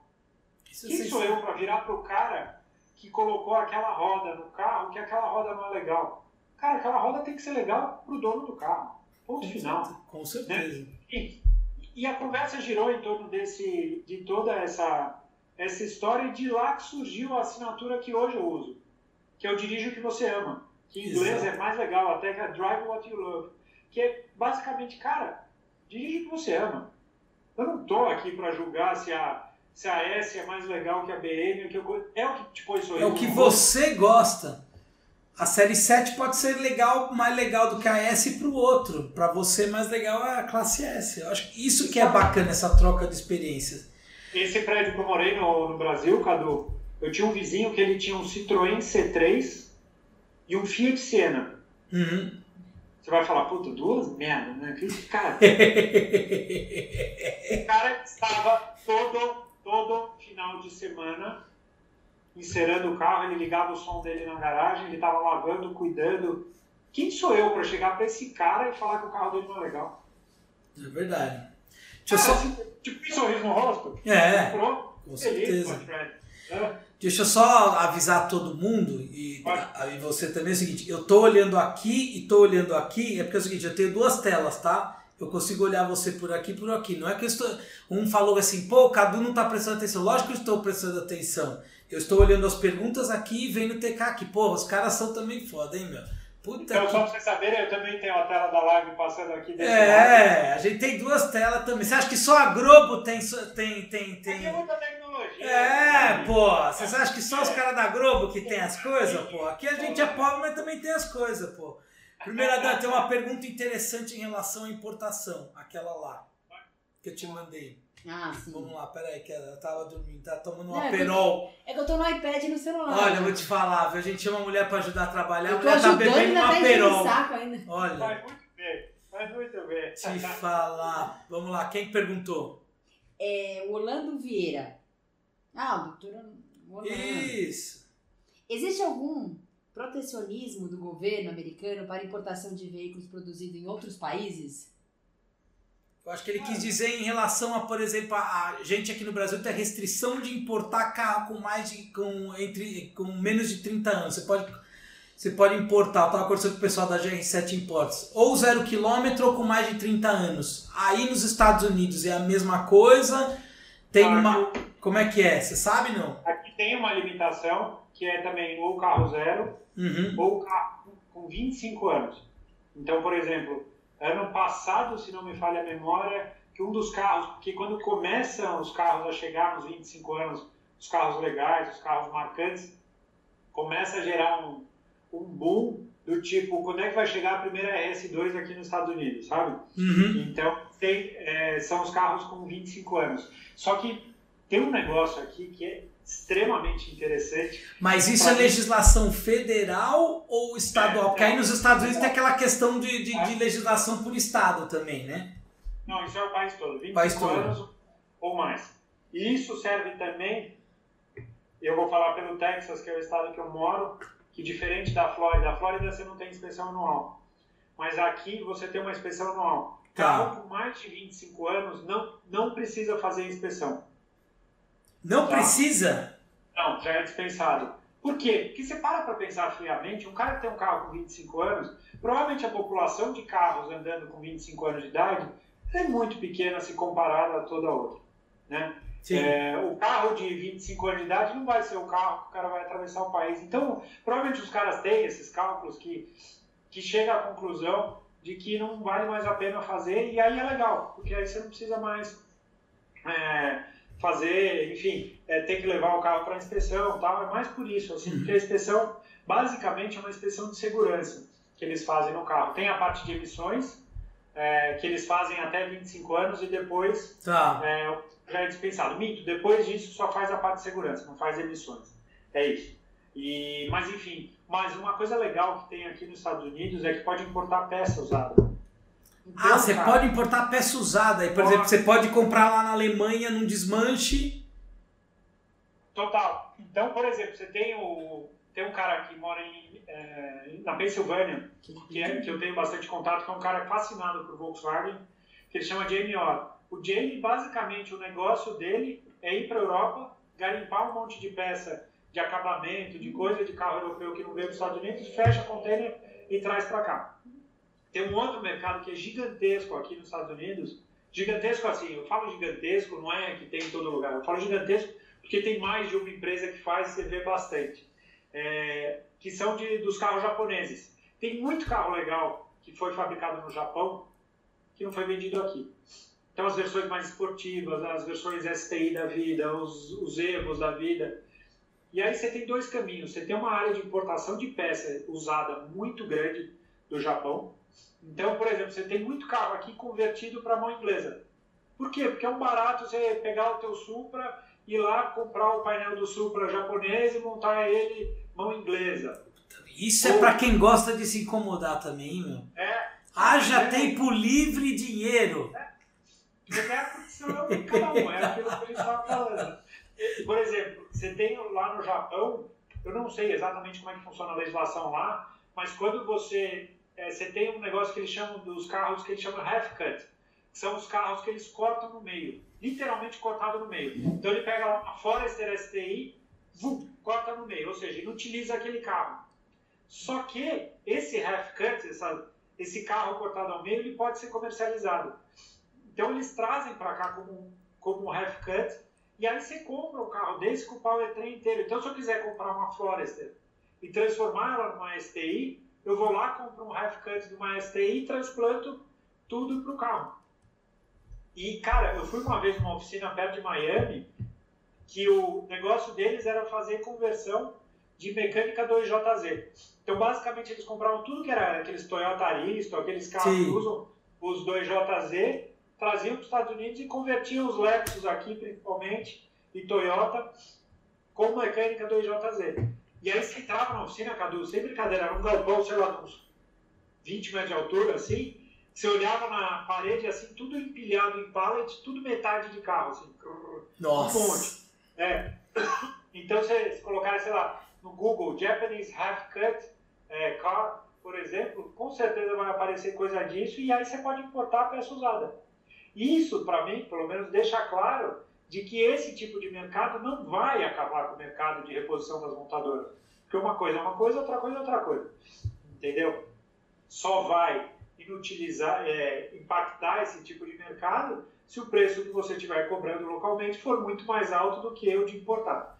Entendeu? Então, cara, aqui, só, só, só para falar mais uma. Não, claro, claro. Que eu acho interessante.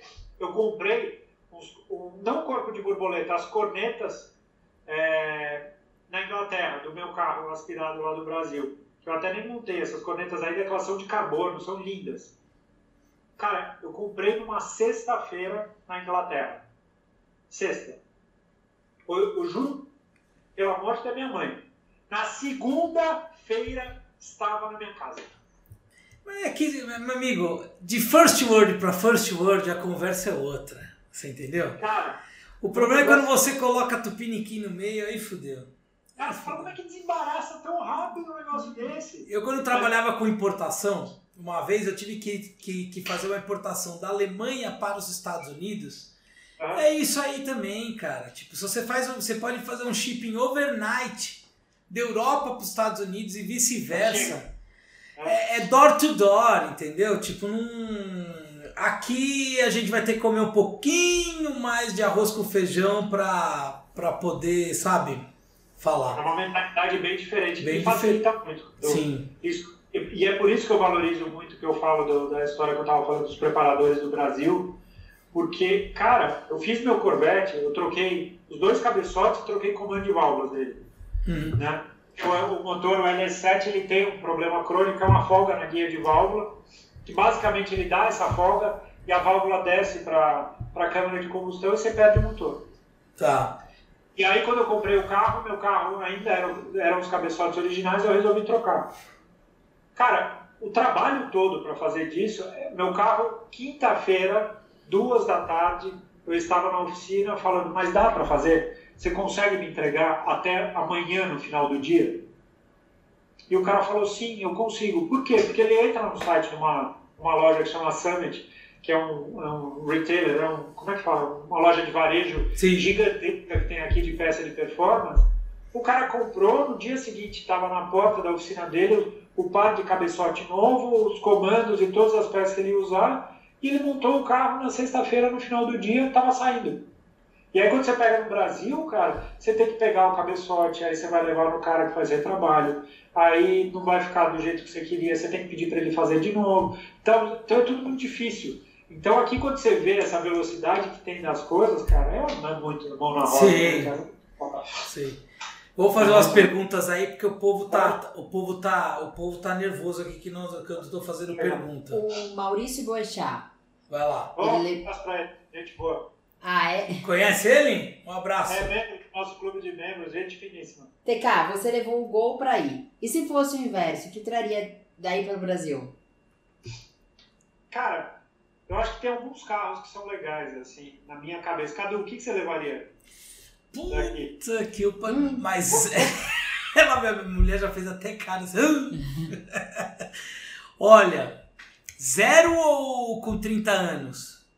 Com 30 anos. Com 30? Cara, eu, eu M5 E28, a dos anos 90. Eu importaria alguma Porschinha também antiga. Eu. Com certeza algum Mustang da, da década de 70. Que mais? Cadillac também, eu acho do caralho. Ainda bem que não é Tipo, fácil de. Hã? Ainda bem que não é fácil de trazer. A minha mulher falou, ainda bem que não é fácil. Olha, minha filha, você casou com o conjunto completo. Entendeu? O gosto é de resto de rico e coisa velha. Aguenta agora. Entendi. Entendeu? Exatamente. Mas, o, mas respondendo, Maurício, cara, eu acho que, eu, assim, na minha cabeça hoje, custo-benefício, quer ter um carro legal mais barato do que são os carros nacionais hoje em dia. No Brasil, esses carros antigos hoje em dia no Brasil que estão valorizando pra caramba. Eu acho que o Corvette C4 é um carro legal que você consegue comprar aqui por 5, 6, 8 mil dólares e é uma oportunidade de você andar num Corvette, num V8 e tal. Eu acho que é um carro legal. E aí quando você vai, obviamente, para um território um pouquinho mais alto, com certeza, 911 é um carro que faz muito sentido. Tem muita Mercedes que você consegue comprar com preço bom, mas aí são carros meio que, tipo, que já tem um pouco no, no Brasil. Os Cadillacs acham aqui, cara, e acha Cadillac com preço bom. Você sabe que o Gustavo Junqueira mandou uma boa, que ele falou, se os Dodge Viper 92 Uhum. podem vir em 2022. Verdade. Cara, olha, mas sabe qual é o lance desses carros? Eu tava olhando o preço ontem, que eu comentei. Cara, mas- e ele não é um carro assim, tipo, ele é um ícone, mas não dá pra gente falar que tecnicamente ele é um carro sofisticado, assim. pra- Não. pelo- né? Uma vez eu entrei numa, num Viper lá em Miami, ele é um carro bruto, rústico, ele chega a ser até um negócio meio... Você senta meio torto nele. assim. É, ele é... É, O do O painel é. Mas, mas GT. é um carro icônico, é, um carro, é Não. aquela história, é um carro que a gente tinha antes na prateleira de casa e que a gente pode É, tipo, eu lembro, eu lembro da Viper como eu lembro das F40 que eu comprava no. que meu pai comprava no posto da Shell das miniaturas.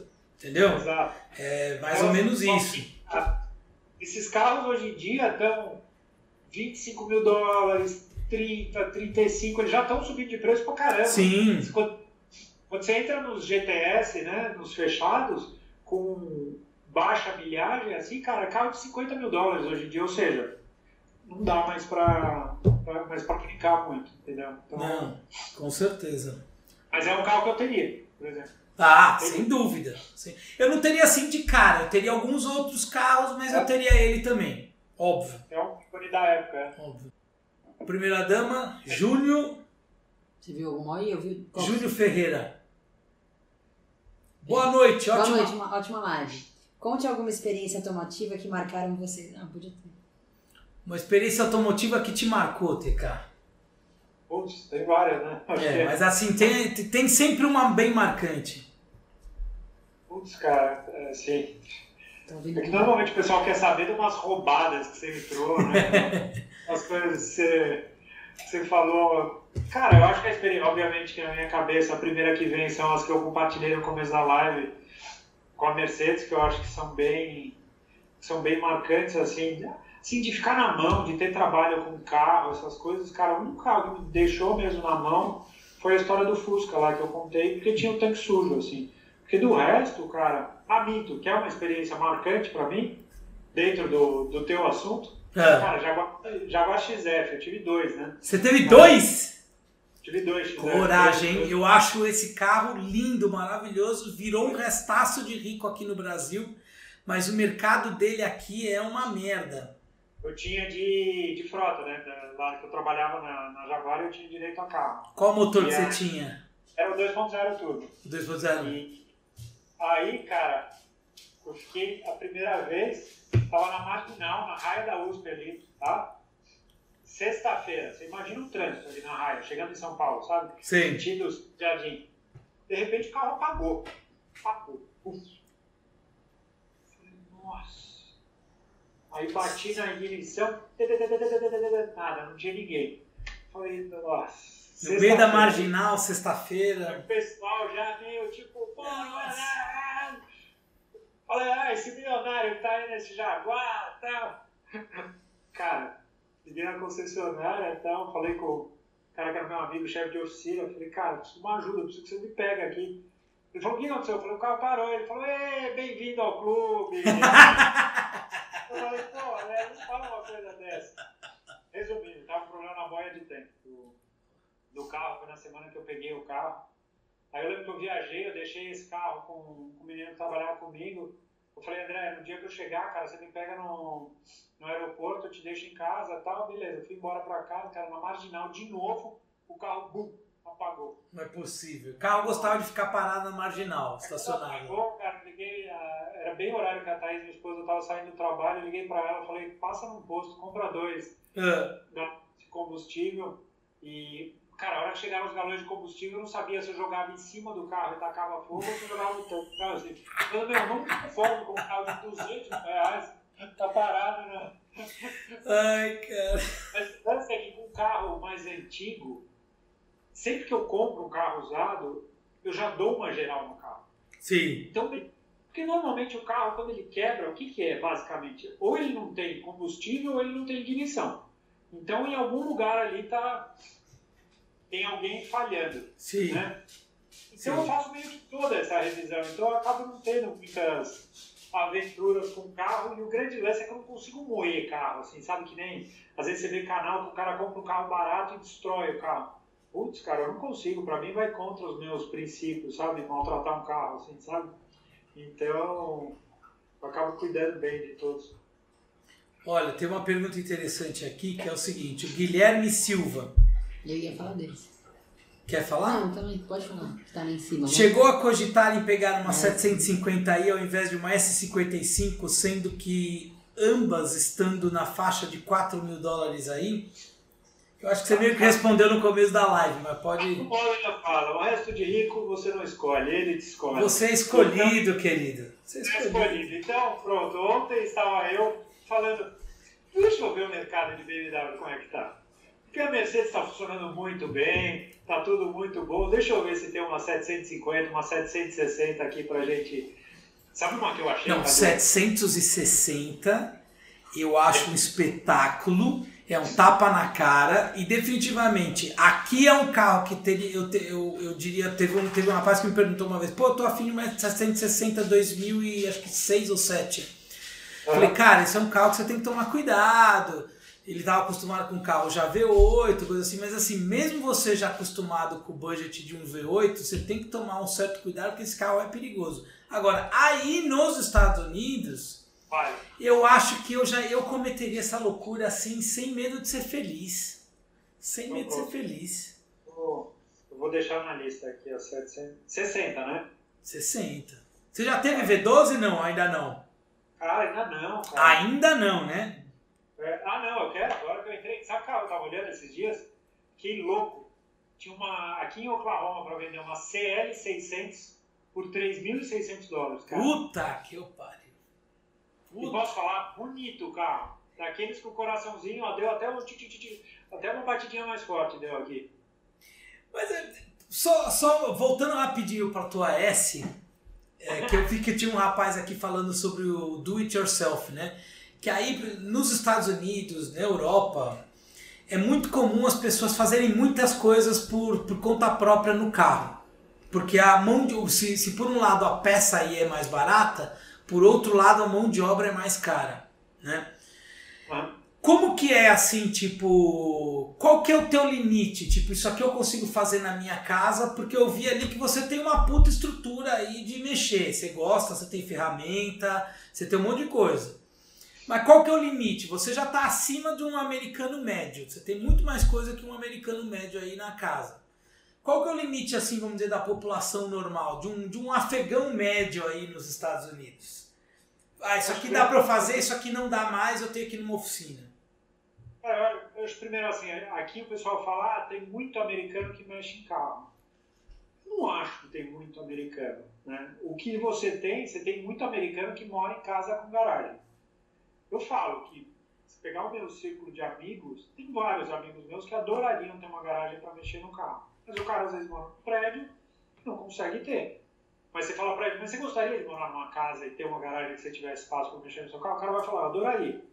Né? Então o grande lance é que aqui você tem um acesso à ferramenta, um acesso a coisa. Mas o grande ponto, eu acho um ponto importante assim para mexer em carro, você precisa ter noção. Sim. Né? Você, você não pode ser um completo, você vai fazer besteira. Entendeu? Então, Por assim, exemplo, você consegue trocar óleo do carro na tua casa? Não. Olha, freio, suspensão, tudo isso eu consigo fazer. O que eu não consigo, porque eu não tenho equipamento, é, por exemplo, trocar uma embreagem. Putz, aí eu já não tenho.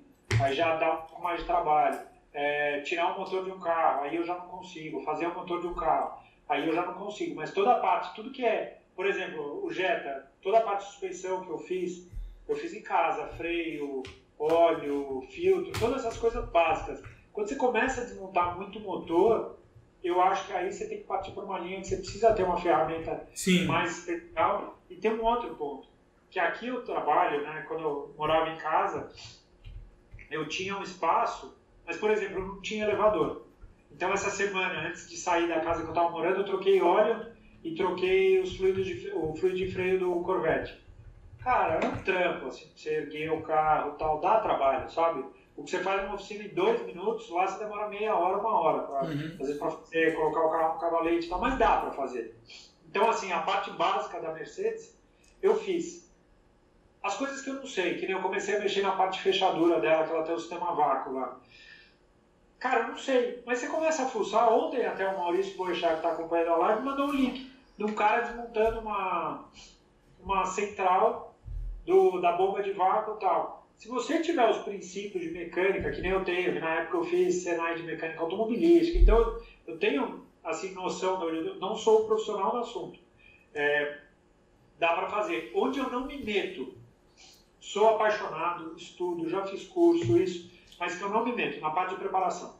Porque parte de preparação é uma parte séria, é uma parte onde normalmente você está extraindo mais potência, você está andando num regime. Mas você não diz a parte de remap, você diz a parte mesmo de você mexer com turbina.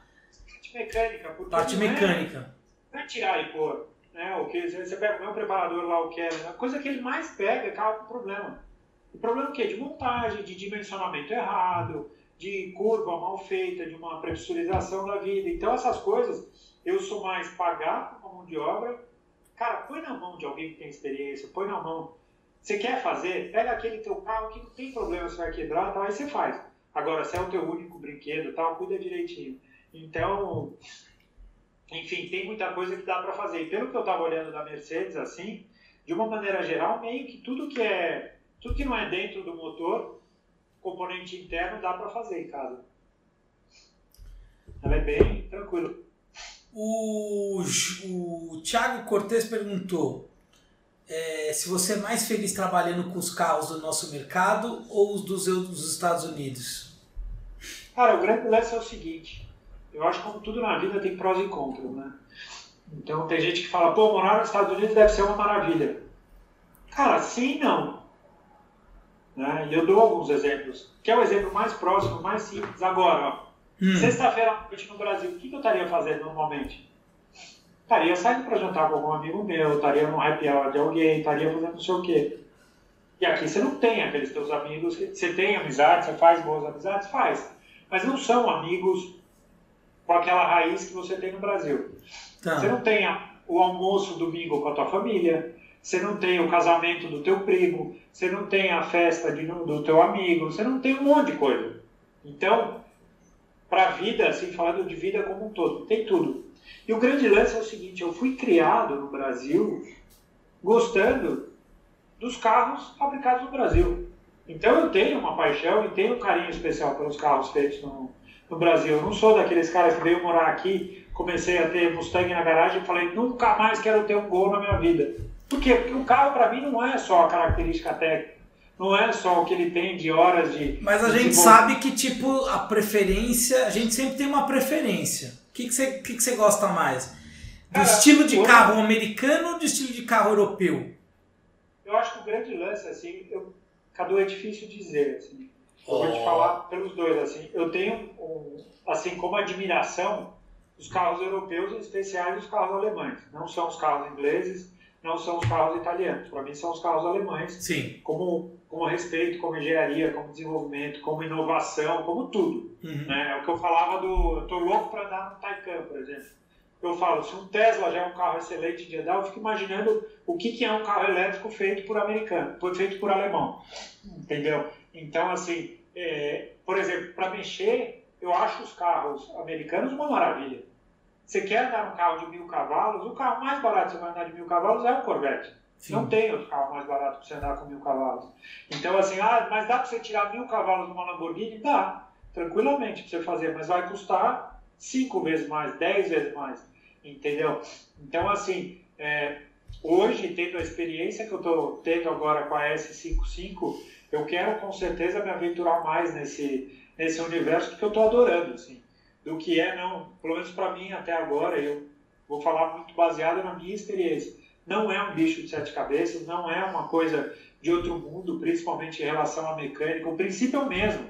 O sistema de freio dela funciona da mesma forma que funciona o outro. O motor, o princípio é o mesmo funcionamento. Tem uma bomba de combustível, tem os bicos injetores, tem um fio de combustível no meio do caminho, sabe?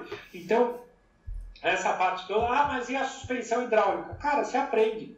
Se você não sabe, você vai estudar. Você entrar hoje em dia na internet, o cara que não sabe sobre um assunto é por preguiça.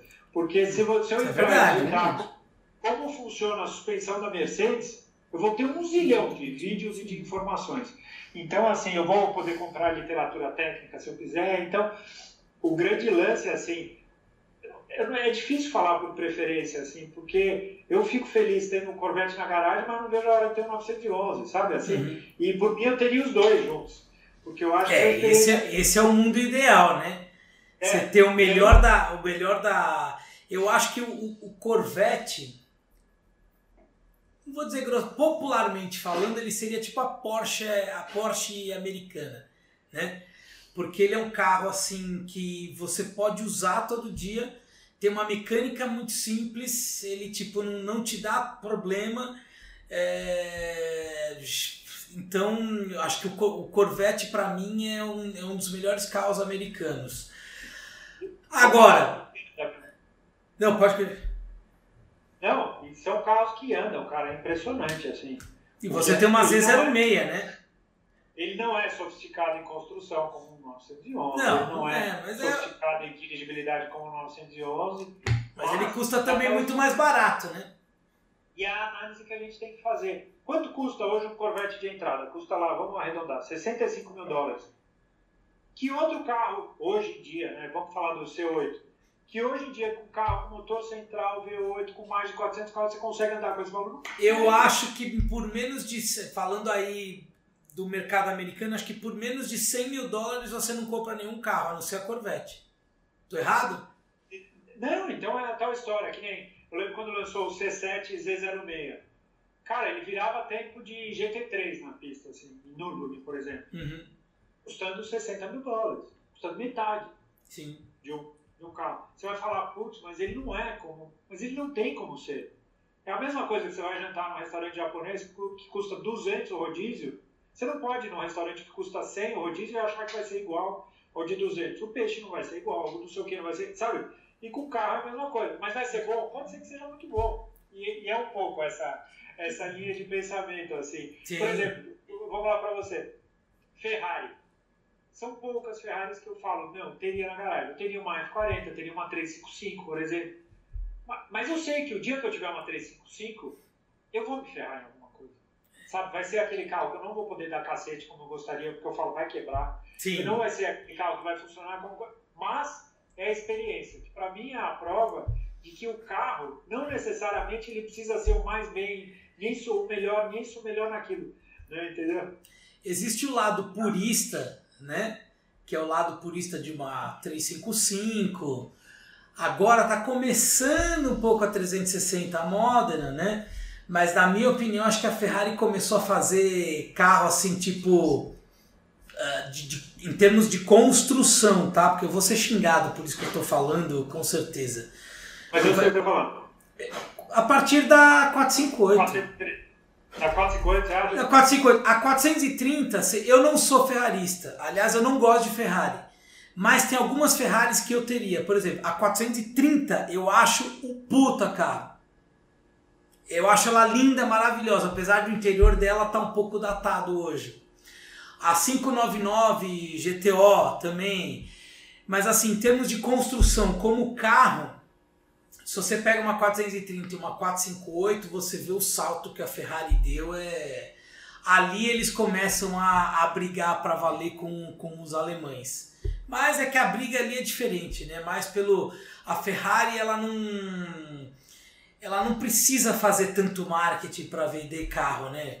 Ela é tipo, ela lança alguma coisa, tanto que você vê, quando, quando um alemão lança carro, é, eles lançam, tipo, fazem uma puta de uma festa, 100 fotos, a, Porsche faz um, um, um, lança com 100 fotos, a Ferrari lança com 5 fotos. Acho que gasta todo o dinheiro no desenvolvimento e sobra falta dinheiro para foto.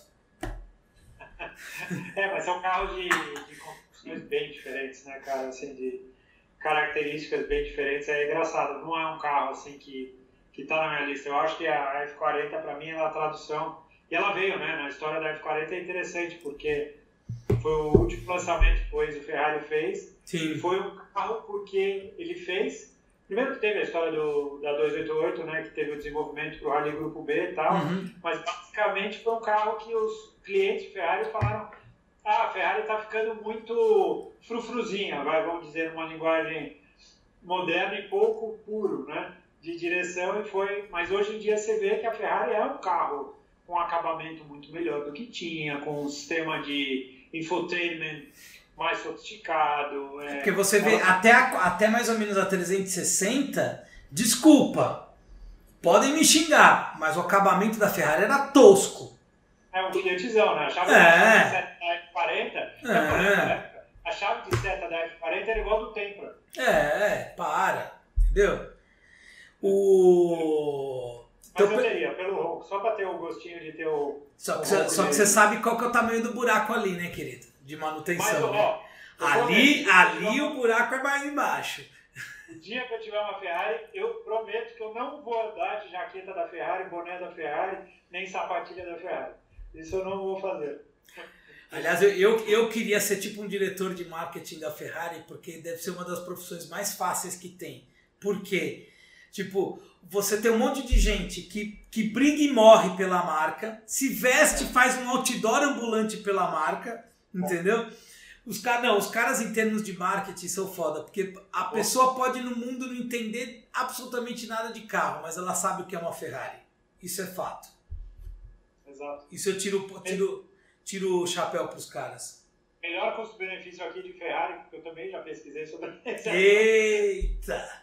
É a Mundial. É mundial? Ixi, é. mas essa Ferrari também é, né? É tipo, nossa. Você Sim, gosta? Mas, mas, é uma Ferrari, então pelo menos. É. Peraí que a primeira dama tá, ela tá aqui. Qual foi a pergunta aí? Faça. Não. Vocês iam pra, passar para a próxima pergunta? Não, faz a pergunta que a gente precisa escolher aí. O Vandi, o Vandi Moura. TK, tendo em vista os carros que temos na atualidade aqui no Tupiniquim, qual carro seminovo você teria aqui no Brasil na faixa de 60 mil, levando em consideração a classe média atual? Isso é difícil dizer. Eu, eu sou de uma linha, vou ser muito sincero. E o Cadu acho que não vai concordar muito comigo, mas eu no Brasil, sabendo de todas as dificuldades, de todo o custo que envolve, eu tento inventar o mínimo de moda possível. No seguinte sentido: se é um carro pensando, tem que ser um carro para me atender no dia a dia, tem que ser um carro para eu viajar, tem que ser um carro para tudo. Se for para usar essa cabeça, eu vou acabar indo num Corolla, num Civic, num Jetta. Eu não vou inventar muita moda. Assim, eu tenho... Olha, hipocrisia da sua parte, hein? Faço o que eu digo, mas não faço o que eu faço, hein? Puta que eu pariu, hein, meu? Mas incomodar. Mas, mas pensando num carro para tudo, Cadu. Assim, se você falar hoje para mim, para se divertir no Brasil, você teria, por exemplo, sei lá, uma 540, que é um carro que eu já tive vontade de ter várias vezes. Eu nunca tive. Hoje em dia eu teria. Eu tenho uma 540. Ele tá certo.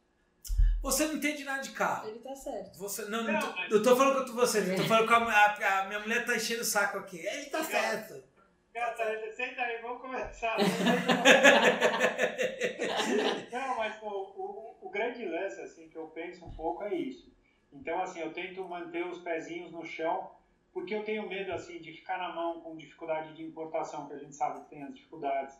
É, com esses custos que chegam no Brasil multiplicado por 20 vezes que a gente imagina. Então, eu, eu particularmente tenho, mas para ter um carro para curtir, eu adoraria ter vários carros hoje em dia que eu não que eu, que eu nunca tinha pensado em ter e que hoje em dia eu teria no Brasil. Entendeu? Hoje, por exemplo, eu vou te falar, Cadu, só terminando, o pessoal me manda direto um anúncio de uma S55 2006, eu acho que é, já é das V8 Compressor, que que tem no Brasil por 99 mil reais, 100 mil reais que está anunciado esse carro. Hum. Cara, se eu, hoje em dia, se eu tivesse grana para ter um carro para curtir e tal, eu teria tranquilamente no Brasil. Mas eu não teria como o meu primeiro carro. Mas eu acho que as, a, o maior erro das pessoas aqui, Teca, é o seguinte, eu, eu insisto, eu falo toda hora e o pessoal insiste em fazer o erro, que é o seguinte. Ah, eu queria comprar um Jetta de entrada por 99 mil ou essa S55 por 99 mil. Não, querido, deixa eu te falar. Ou você compra esse Jetta por 99 mil zero, ou você fala assim, olha, ao invés de eu comprar um carro zero quilômetro de 130, 135 mil, eu compro um resto de rico por 99. E a diferença eu seguro a bucha em manutenção, no seguro e etc e tal. Essa é a compra consciente de um resto de rico. É que eu acho que o cara que cogita ter um carro zero, na minha cabeça, ele não é o cara que vai cogitar ter um carro de 20 anos de idade, 15 anos de idade. Também. Eu, tipo assim, eu, É que eu- o Corolla, por exemplo, quem vai comprar um Corolla, eu acho que a, pro- a- a profissão mais preguiçosa acho que do planeta é ser vendedor de Toyota. Porque o cara não precisa ver, não precisa. Não existe esse convencimento. Assim, você não precisa convencer o cara a comprar o carro. O cara fala, é um Toyota. Eu quero, o cara fala assim, olha, eu vim comprar um Corolla. Aí o vendedor fala assim, qual cor, preto ou prata? Aí o cara falou, eu quero uma preta. Ah, tá, qual versão, senhor? Nós temos uma que tem uma roda maior, a outra que tem o ar-condicionado digital e a outra que tem a tela maior. Pronto, é isso. E o, e o cara é assim, mas é, mas é um público totalmente diferente. A gente que gosta de carro, eu duvido, duvido você que tem uma Corvette, que teve um, importou um Gol, que você ia ter um Corolla. Duvido. Cara, posso falar? Tive a oportunidade de gravar tanto com o Corolla Altis como com o XEI. Ah, né? Pensando, cara, pensando assim para uma pessoa normal e pensando como um carro de dia a dia, eu particularmente teria tranquilamente. Acho ainda que eu teria mais um Civic Touring, por exemplo, do que um Corolla. ah, porque ele tem uma pegada um pouco mais esportiva. É, mas Sim. hoje em dia o mercado do Brasil eu teria, por exemplo, uma 320, sei lá.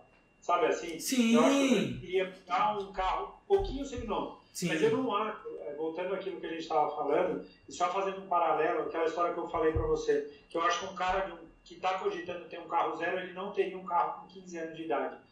Que é mais ou menos a situação, por exemplo, quando você tem um carro com 15 anos de idade, você tem lá a tua, tua S55, você vai andar um dia, vai acender a luz, você vai falar, putz, vou ter que trocar uma, uma sonda. Cara, se você é um cara que curte, você tá ligado, você fala, putz, na verdade eu não vou trocar uma, quer saber, eu já vou trocar as duas. Nem sei se ela tem quatro, ou já vou trocar as quatro. Sabe Aham. assim, você tem essa mentalidade, eu imagino que é um pouco nessa linha. O cara que não tá muito ligado nesse mundo, ele vai falar, puta merda, comprei esse carro, uma semana já acendeu luz no painel. Que é um pouco, fazendo o paralelo, que eu já tive amigo meu que teve carro modificado, carro com, por exemplo, com mecânica turbo. E aí eu lembro desse meu amigo super chateado porque quebrou câmbio uma vez. Cara, quebrar câmbio de um carro fuçado é meio que a minha reação. Eu falo, mas você estava acelerando? Você estava dando cacete em alguém? Tava bom? Você estava se divertindo? Sabe? E vai quebrar. Não tem como. Você está pegando um carro que tem uma potência X, você está colocando 3, 4 vezes a potência naquele motor, alguma hora vai quebrar. E a pessoa que, preparada para ter um carro preparado, ela tem que estar ciente que uma hora vai quebrar. Se a pessoa falar, ai, eu tenho medo de quebrar meu carro e tal, eu falo, cara, faz o seguinte, troca a roda do teu carro, compra umas molas da, da eBay, dá uma baixadinha no carro, você já vai ser super feliz. Mas não mexe na parte do motor. Entendeu? Então eu acho que é mais ou menos assim, o cara para ter um carro desse, ele tem que ter consciência que, que é a história da Mercedes.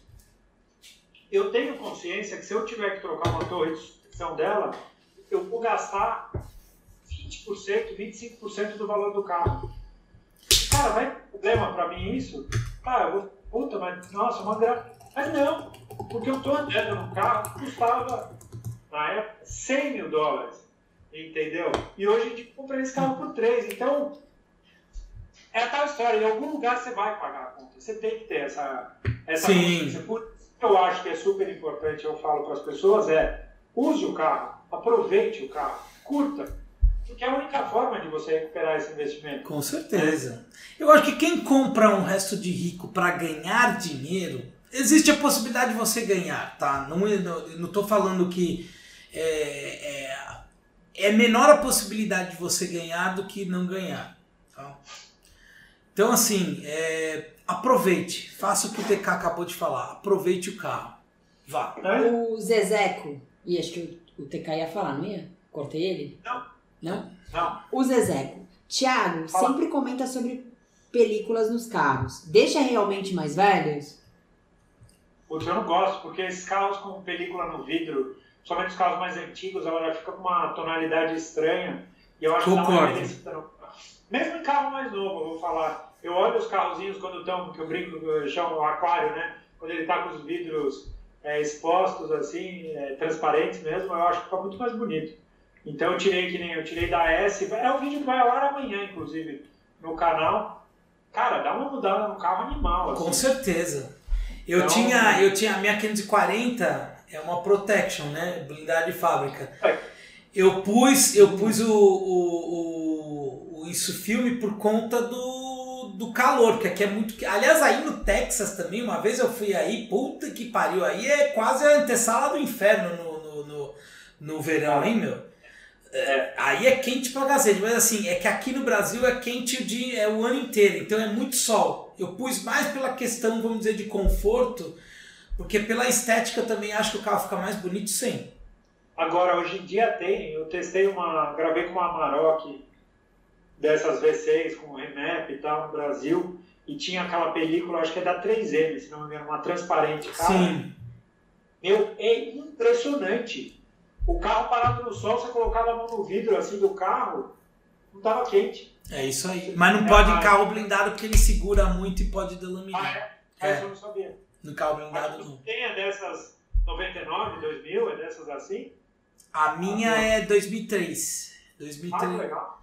Inclusive eu tenho uma, também uma E430 blindada de fábrica também. Também? Também. Oh. Também. Que da hora. O Vinícius Ferreira está falando uma coisa aqui que a gente sempre comenta. Ainda sobre o aspecto de velho, é unânime que a BMW envelhece melhor que a Mercedes? Aliás, eu vi um pouco o teu vídeo que você fez. Eu não consegui assistir inteiro, tá? Mas eu vi um pouco da estética da, da S. Que você ah, fez, a puta diferença que dá, né? É. O que, que você acha? Acha que BMW, em termos de design, ele, ela envelhece melhor ou não? Cara, eu acho assim na minha cabeça, uma das coisas. Eu ainda tava, hoje eu fui na garagem, a hora que eu fui entrar para sair com ela, eu tava olhando assim, e de fato, para mim a coisa que mais envelhece um carro é o conjunto ótico para mim, o farol. E você olha na, na W220, né, nessa primeira que saiu, nos primeiros anos que ela tem o, o farol, que é uma lente, parece ser de vidro, mas é de plástico, mas ela tem toda aquela serigrafia para distribuir o facho do farol ela dá uma envelhecida grande. Quando você olha uma 2004, 2005, ela de fato parece um carro um carro mais moderno mesmo, menos velho.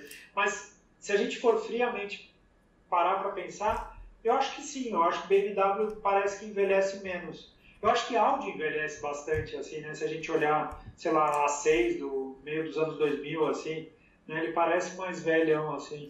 É que o Audi tem uns negócios meio de Volkswagen que, tipo, você vê que os, os botões eles, eles vão falhando com o tempo. É. Isso não acontece em BMW e Mercedes, né? Cara, Agora, se você me permite, se você acha que o conjunto ótico da tua Mercedes é um negócio que envelhece, eu faria o facelift da tua. Ela ia ganhar assim, meu, tipo, acho que é, é. ela, ela fica bem mais nova. Tipo apesar de que eu gosto. É o facelift. É. Esses dias eu estava estudando isso porque tem uns conjuntos para vender na. Somente no eBay você vê para vender. E eu estava meio estudando para ver como é que faz com o xenon dela. Mas eu acho que é um negócio que eu faria. E não custa caro, é tipo 300 dólares, assim, você compra um parte farol. Então não é um negócio tão caro. E, e com certeza, literalmente mudaria a cara do carro. Eu acho que mudaria, assim. Mas eu Sim. gosto de olhar para os carros e entender meio que a época que eles eram, sabe? Sim. É, que, tem gente que fala para mim, pô, troca o sistema de som, por exemplo. E, cara, eu particularmente eu acho legal entrar no carro e ver como era na época, e viver um pouco aquela coisa. Tipo, era um carro que em 2002 tinha sistema de navegação. sabe? Aliás, se você quiser, eu vou pegar da coleção lá da minha avó as fitas do Tony Bennett e do Frank Sinatra. Eu te mando. Comprei duas já. zero, cara, chegar no cassete de música country. Mas impressionante, cara. Ainda tem cassete zero, que eu queria testar para ver se estava funcionando aquilo. E funciona, perfeito. Uma Qual- condição. Qual que é a outra aí primeiro? Tem o Everton Pereira, não, Pinheiro. É. O que vocês acharam do ensaio fotográfico das, dos Bugattis? Como é o mercado dos franceses? EB110, soltando tapas por onde passa. Foi, ele tá comentando. Aliás, um abraço pro Everton Pinheiro. É, Ele tá perguntando, não sei se chegou a ver do ensaio fotográfico que a, que a Bugatti lançou essa semana, do EB110 com a Veyron e Cochiron Ah, é legal. em Dubai. E ele perguntou do mercado dos carros franceses. Acho que o único mercado francês que tem aí nos Estados Unidos é Bugatti, né? Não vai ter Citroën, Peugeot. Tem, a Pe- a Peugeot tá para entrar aqui nos Estados Unidos, né? E- essa linha atual da Peugeot, eu acho que ela ficou bem, bem interessante. Eu tive a oportunidade de gravar com o 5008, achei um carro bem muito melhor do que eu imaginava, assim. Mas o, o lance é que hoje em dia a Bugatti ela ela tá cada vez menos francesa, né? Em termos de, de construção, assim, né? Você pega um Veyron, a chave do Veyron é uma chave canivete de, de Volkswagen, né? Se a gente olhar igual a que saía na, na, na Lamborghini. Mas sabe que o EB110 é um carro que eu tenho uma, um carinho especial da minha época de moleque, porque eu lembro muito, pelo menos até onde eu sei, o Alcides Diniz era o único que tinha uma EB110 no, A azul! A azul. na, na verdade era prata esse carro, né? Na época do. Não era azul esse carro, quando ele era. Acho que ele foi pintado depois, se não me engano, porque esse carro hoje em dia é do Bertin, não. Eu não sei, Não. sinceramente, eu não sei com É, quem tá o carro, mas é- é filho único. Filho único. É, e eu tinha bastante contato, assim, porque eu estudei numa escola que minha mãe dava aula, e eu era muito amigo de uma pessoa da família, assim, de um sobrinho dele. E eu lembro dele andando com esse carro, eu lembro da gente encontrando ele no trânsito, ele abaixando o vidro, porque o EB110 ele tem um vidro grande, mas ele, o vidro que abaixa mesmo é um vidro pequenininho, assim. E eu lembro dele e tal, não sei o que, foi um carro que desde a época de moleque eu peguei um carinho grande e há duas semanas atrás eu soltei uma entrevista com o Alan Hellmeister, que é um amigo meu que é piloto, e ele guiou o EB110 em Interlagos, um quatro rodas Experience que teve. Uhum. E esse carro tava lá e ele guiou, e eu lembro dele me falando assim, ele falou, cara, é um carro datado, né, hoje em dia, né? Porque a Bugatti tem uma engenharia mega complexa. Se pensar que o EB110 era um carro com quatro tubos na época, né? Tipo, cara, Não, você imagina, e era, e era um motor até pequeno perto da, da, da, da Veyron e da Chiron hoje, né? Agora, eu tive a oportunidade, assim, o Veyron eu já vi aqui, e o Chiron tem dois aqui em Dallas, né? E, cara, é uma maravilha de carro, assim, né? De quando você olha de, de construção, de elegância, de... É, uma das coisas que eu acho mais interessantes no, no Chiron é uma coisa que eu li uma vez do designer dele, falando que ele tem o mínimo de elementos dentro do carro que você consiga identificar de que época que é aquele carro Exatamente. ele não tem tela, né? Essas telas que... Porque eu falo, você entra numa BMW, tipo uma M5 V10, 60 horas que você olha aquela tela, você fala, meu, esse carro é antigo. Não, tem coisas que são extremamente datadas. Então, é, eu acho de uma elegância, e de um esmero, assim, na, na construção e, por outro lado, na simplicidade, que eu acho demais. Então, eu olho um Chiron, por exemplo, assim, eu acho incrível como é um carro simples. Né? Sei lá, o oposto de um Pagani, né? Que você olha, que é cheio de formas, de texturas, disso, não. É que o, Pe- o, Pagani ele já vai mais pra linha de penteadeira de puta, assim, né? Tipo, um negócio meio extravagante. um negócio- Eu, eu já acho. Eu, eu acho o Huayra é, bonito, tudo, mas eu acho que o Zonda, em termos assim, vamos dizer, de motorização, coisa assim, acho mais. Vamos dizer, vai ter um valor histórico maior. Sabe que eu tive a oportunidade de conviver com um carro interessante aqui, que tem um, um cara que é um piloto, que ele deixa de ser um colecionador, porque ele tem vários carros legais, e ele tem aqui um Zonda Revolution, que é um Zonda que não é homologado para rua. É o Enganação. É o Zona Enganação. Porque era o que eu falava, eu, eu brinquei uma vez, ficaram bravos comigo, que eu falava que esse carro era o Zonda Enganação, porque eles sobrou alguns, alguns chassis da época na fábrica, e aí eles fizeram uma versão que tipo não, não, não pode ser andar, não pode andar na rua, não pode andar em circuito na Europa, não sei o que, e tiveram que ir muito para os Estados Unidos. Era uma versão cara pra cacete. Cara, vou falar para você. Na minha cabeça, assim, é o ronco mais bonito que eu ouvi até uhum. hoje porque o, o Pablo, que chama esse, é um argentino, ele, ele corria na mesma equipe que corriam os amigos meus, e uma vez que a gente foi para Sebring, ele levou esses Honda dele, e ele andou em Sebring com esse carro, e ele acelerava pra cacete, sem dó, assim. E, cara, é um V12 direto, com cano direto, assim, cabos de titânio saindo do carro, assim, mas é um negócio absurdo, absurdo, absurdo, absurdo que é o carro. E foi um carro bem marcante, assim, na minha cabeça. Era um carro, se não me engano, na época, deve fazer o quê? Uns seis anos isso aí, né? É Uns... É Codice Nürburgring, não era? Tinha uma história. Ele assim. tinha... Era um carro de 3 ou 3 milhões e meio de euros. Ah. Hum? E esse cara é tão maluco que ele comprou um, um, uma carroceria do Zonda, Revolution, e ele tem pendurado no apartamento dele em Miami. Tá no meio da sala da casa dele. É, o cara deve estar tá passando uma situação difícil agora. Primeira dama, qual que era a pergunta? Ele tem, um, um, ele tem uns carros legais, ele tem um Huayra legal também, um BC, aquele Huayra BC. O Benny Caiola Edition. É, mas o, ele tem um Subaru do Peter Sober, da época de rally, aqueles WRX campeão mundial e tal. E ele tem um Toyota do Carlos Sainz, na época de rally também, cara. Carro original de rally está aqui nos Estados Unidos. maluco, cara. Faz a pergunta o, do Thiago Ramos. O Thiago Ramos, é Eu tinha certeza que você ia fazer a pergunta dele. Thiago Ramos Gomes. TK, o Cadu não gosta de GTR, mas qual a sua opinião sobre o carro? GTR? É. Cara, eu acho que é, principalmente aqui nos Estados Unidos, aqui na região de Dallas, tem duas oficinas que são bem importantes assim dentro do mundo do GTR. Tem uma que chama Geotech Motorsport e tem uma que chama T1 Race, que são talvez os GTRs mais rápidos que tem, principalmente nas provas de meia milha, assim, que eles fazem.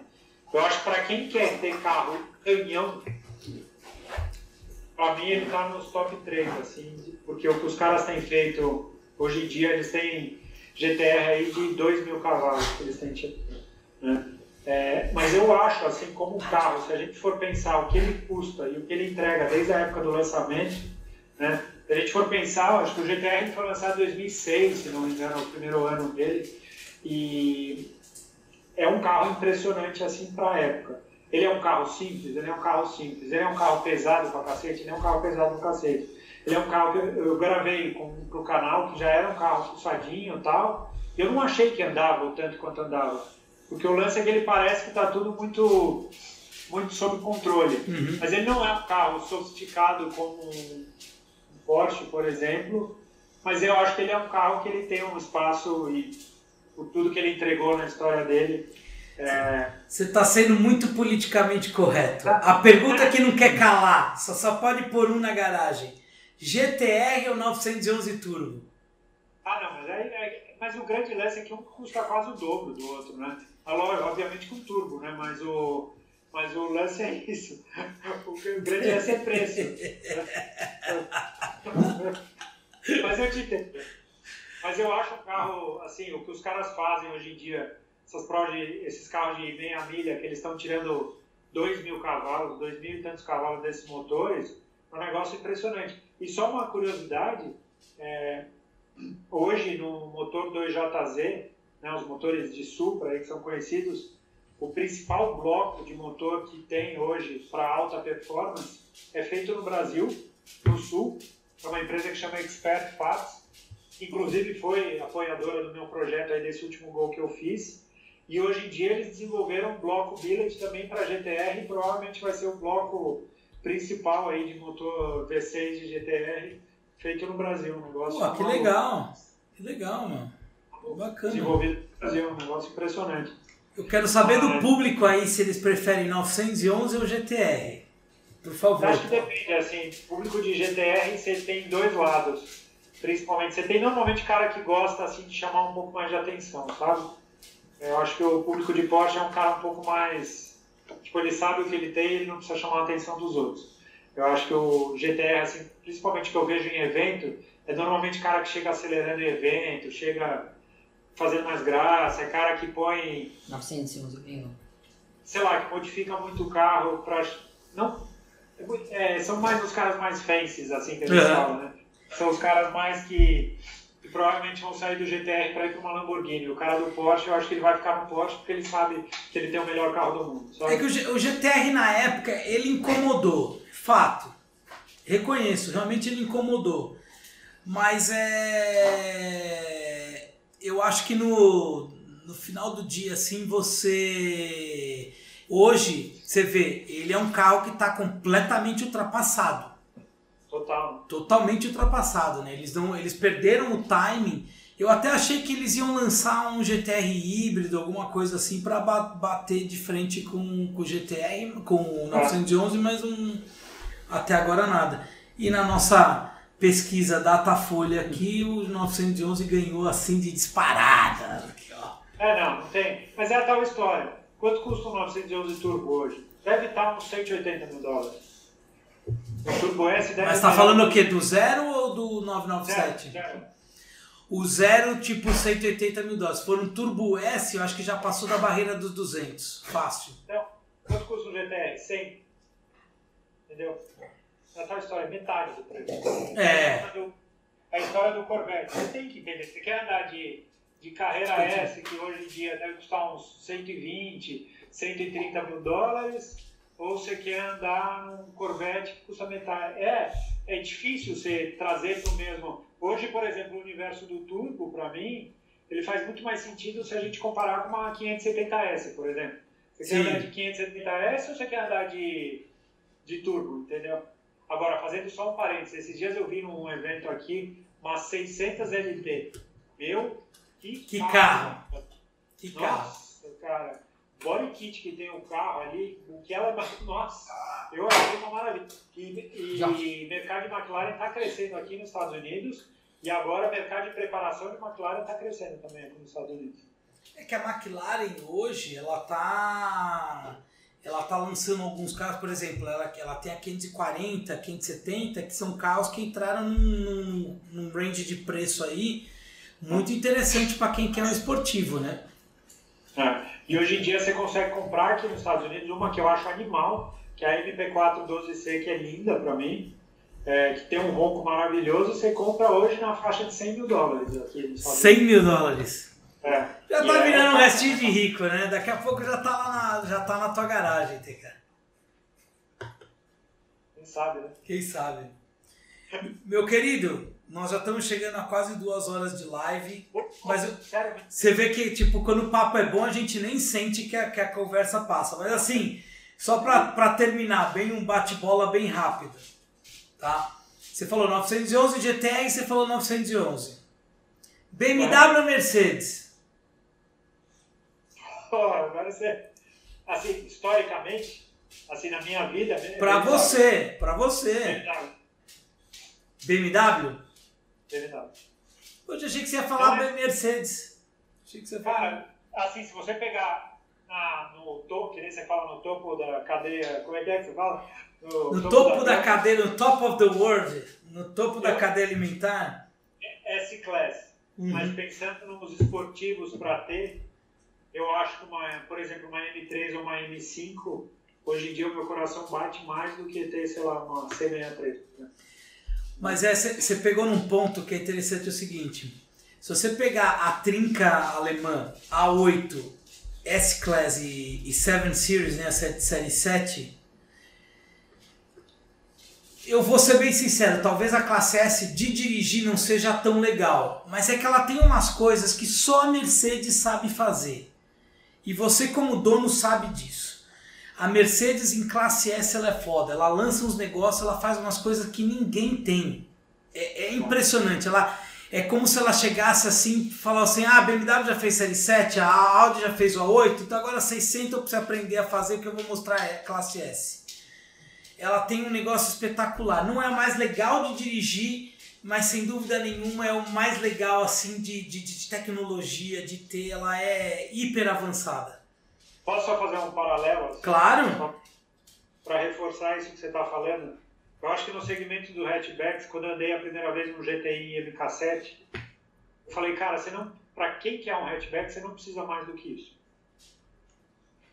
Aí, fazendo um outro paralelo, trazendo para o mundo dos esportivos. O cara que anda no 911 Turbo, ele não precisa mais do que aquilo. Tudo uhum. que ele tiver a mais, ele não precisa, porque não, não vai precisa. ter a mais, na minha cabeça. Eu acho que quando. Eu até comentei esse vídeo que eu lancei essa semana, é, guiando no 991, e eu falei que eu lembro de uma campanha de lançamento que era assim: é, Porsche 911 Turbo, The Benchmark. Para mim, a referência para esportivo é o 911 Turbo, como carro. Né?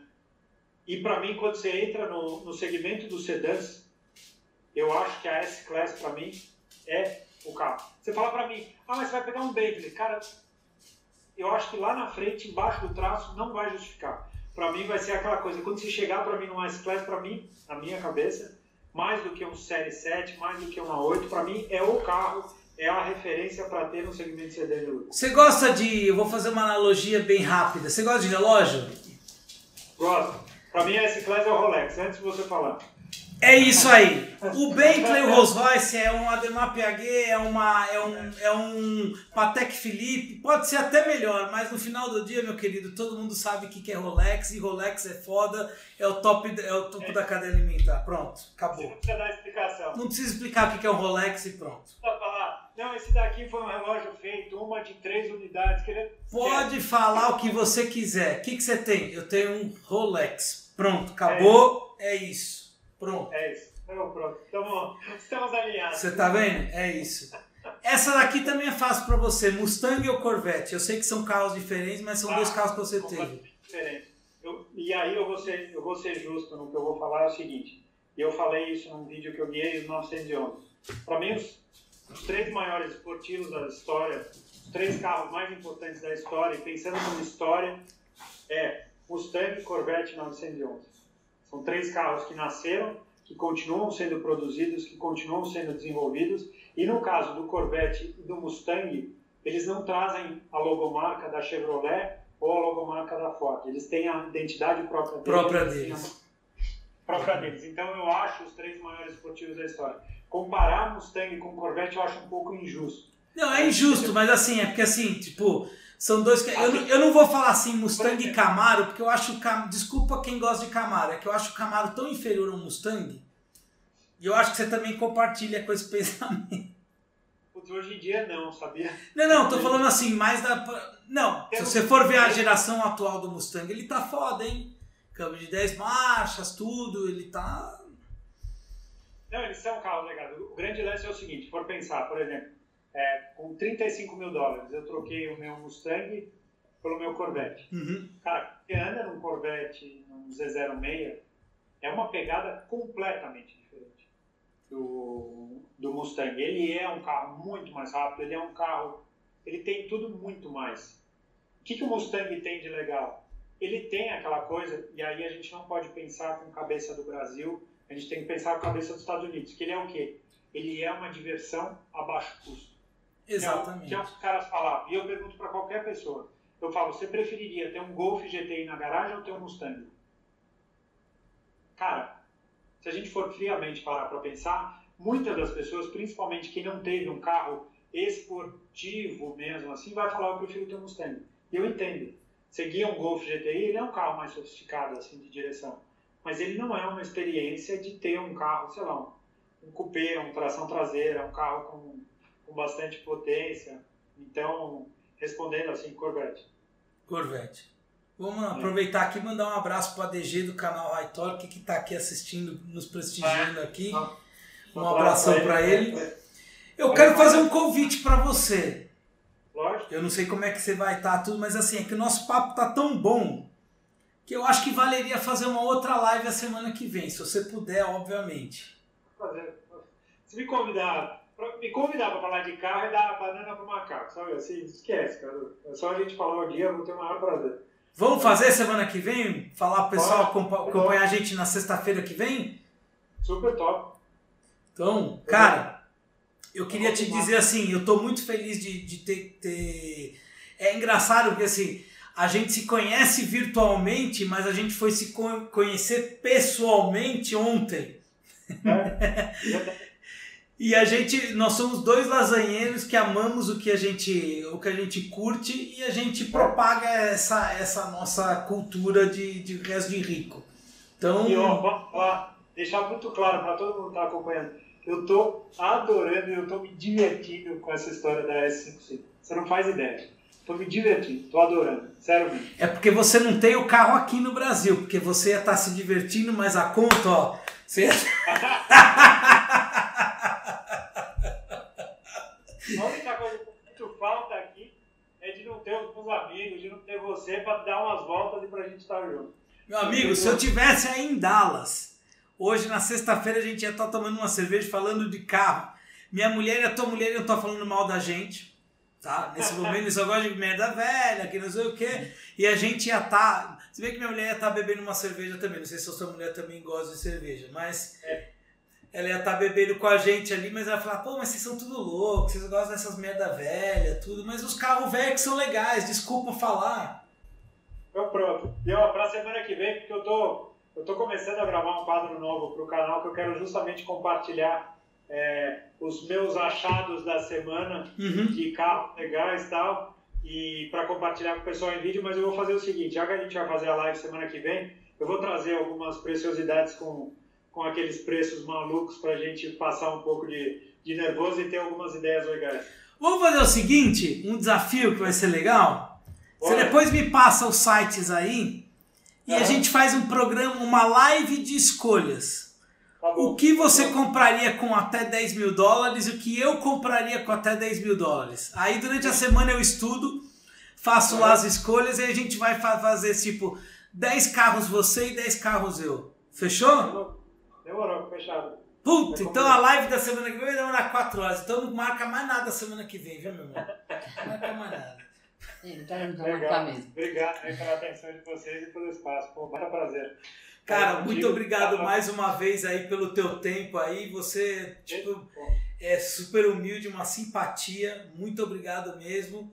Um cara é com um puta conhecimento e bom gosto, né? Que isso que é importante.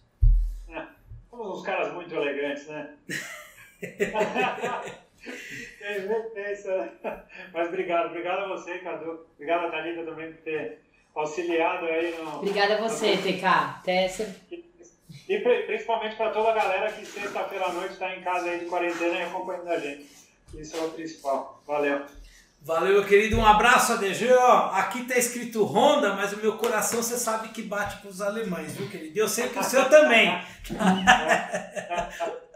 Valeu, Cadu. Querido, obrigado mais uma vez. Boa mudança aí, você está terminando de mudar.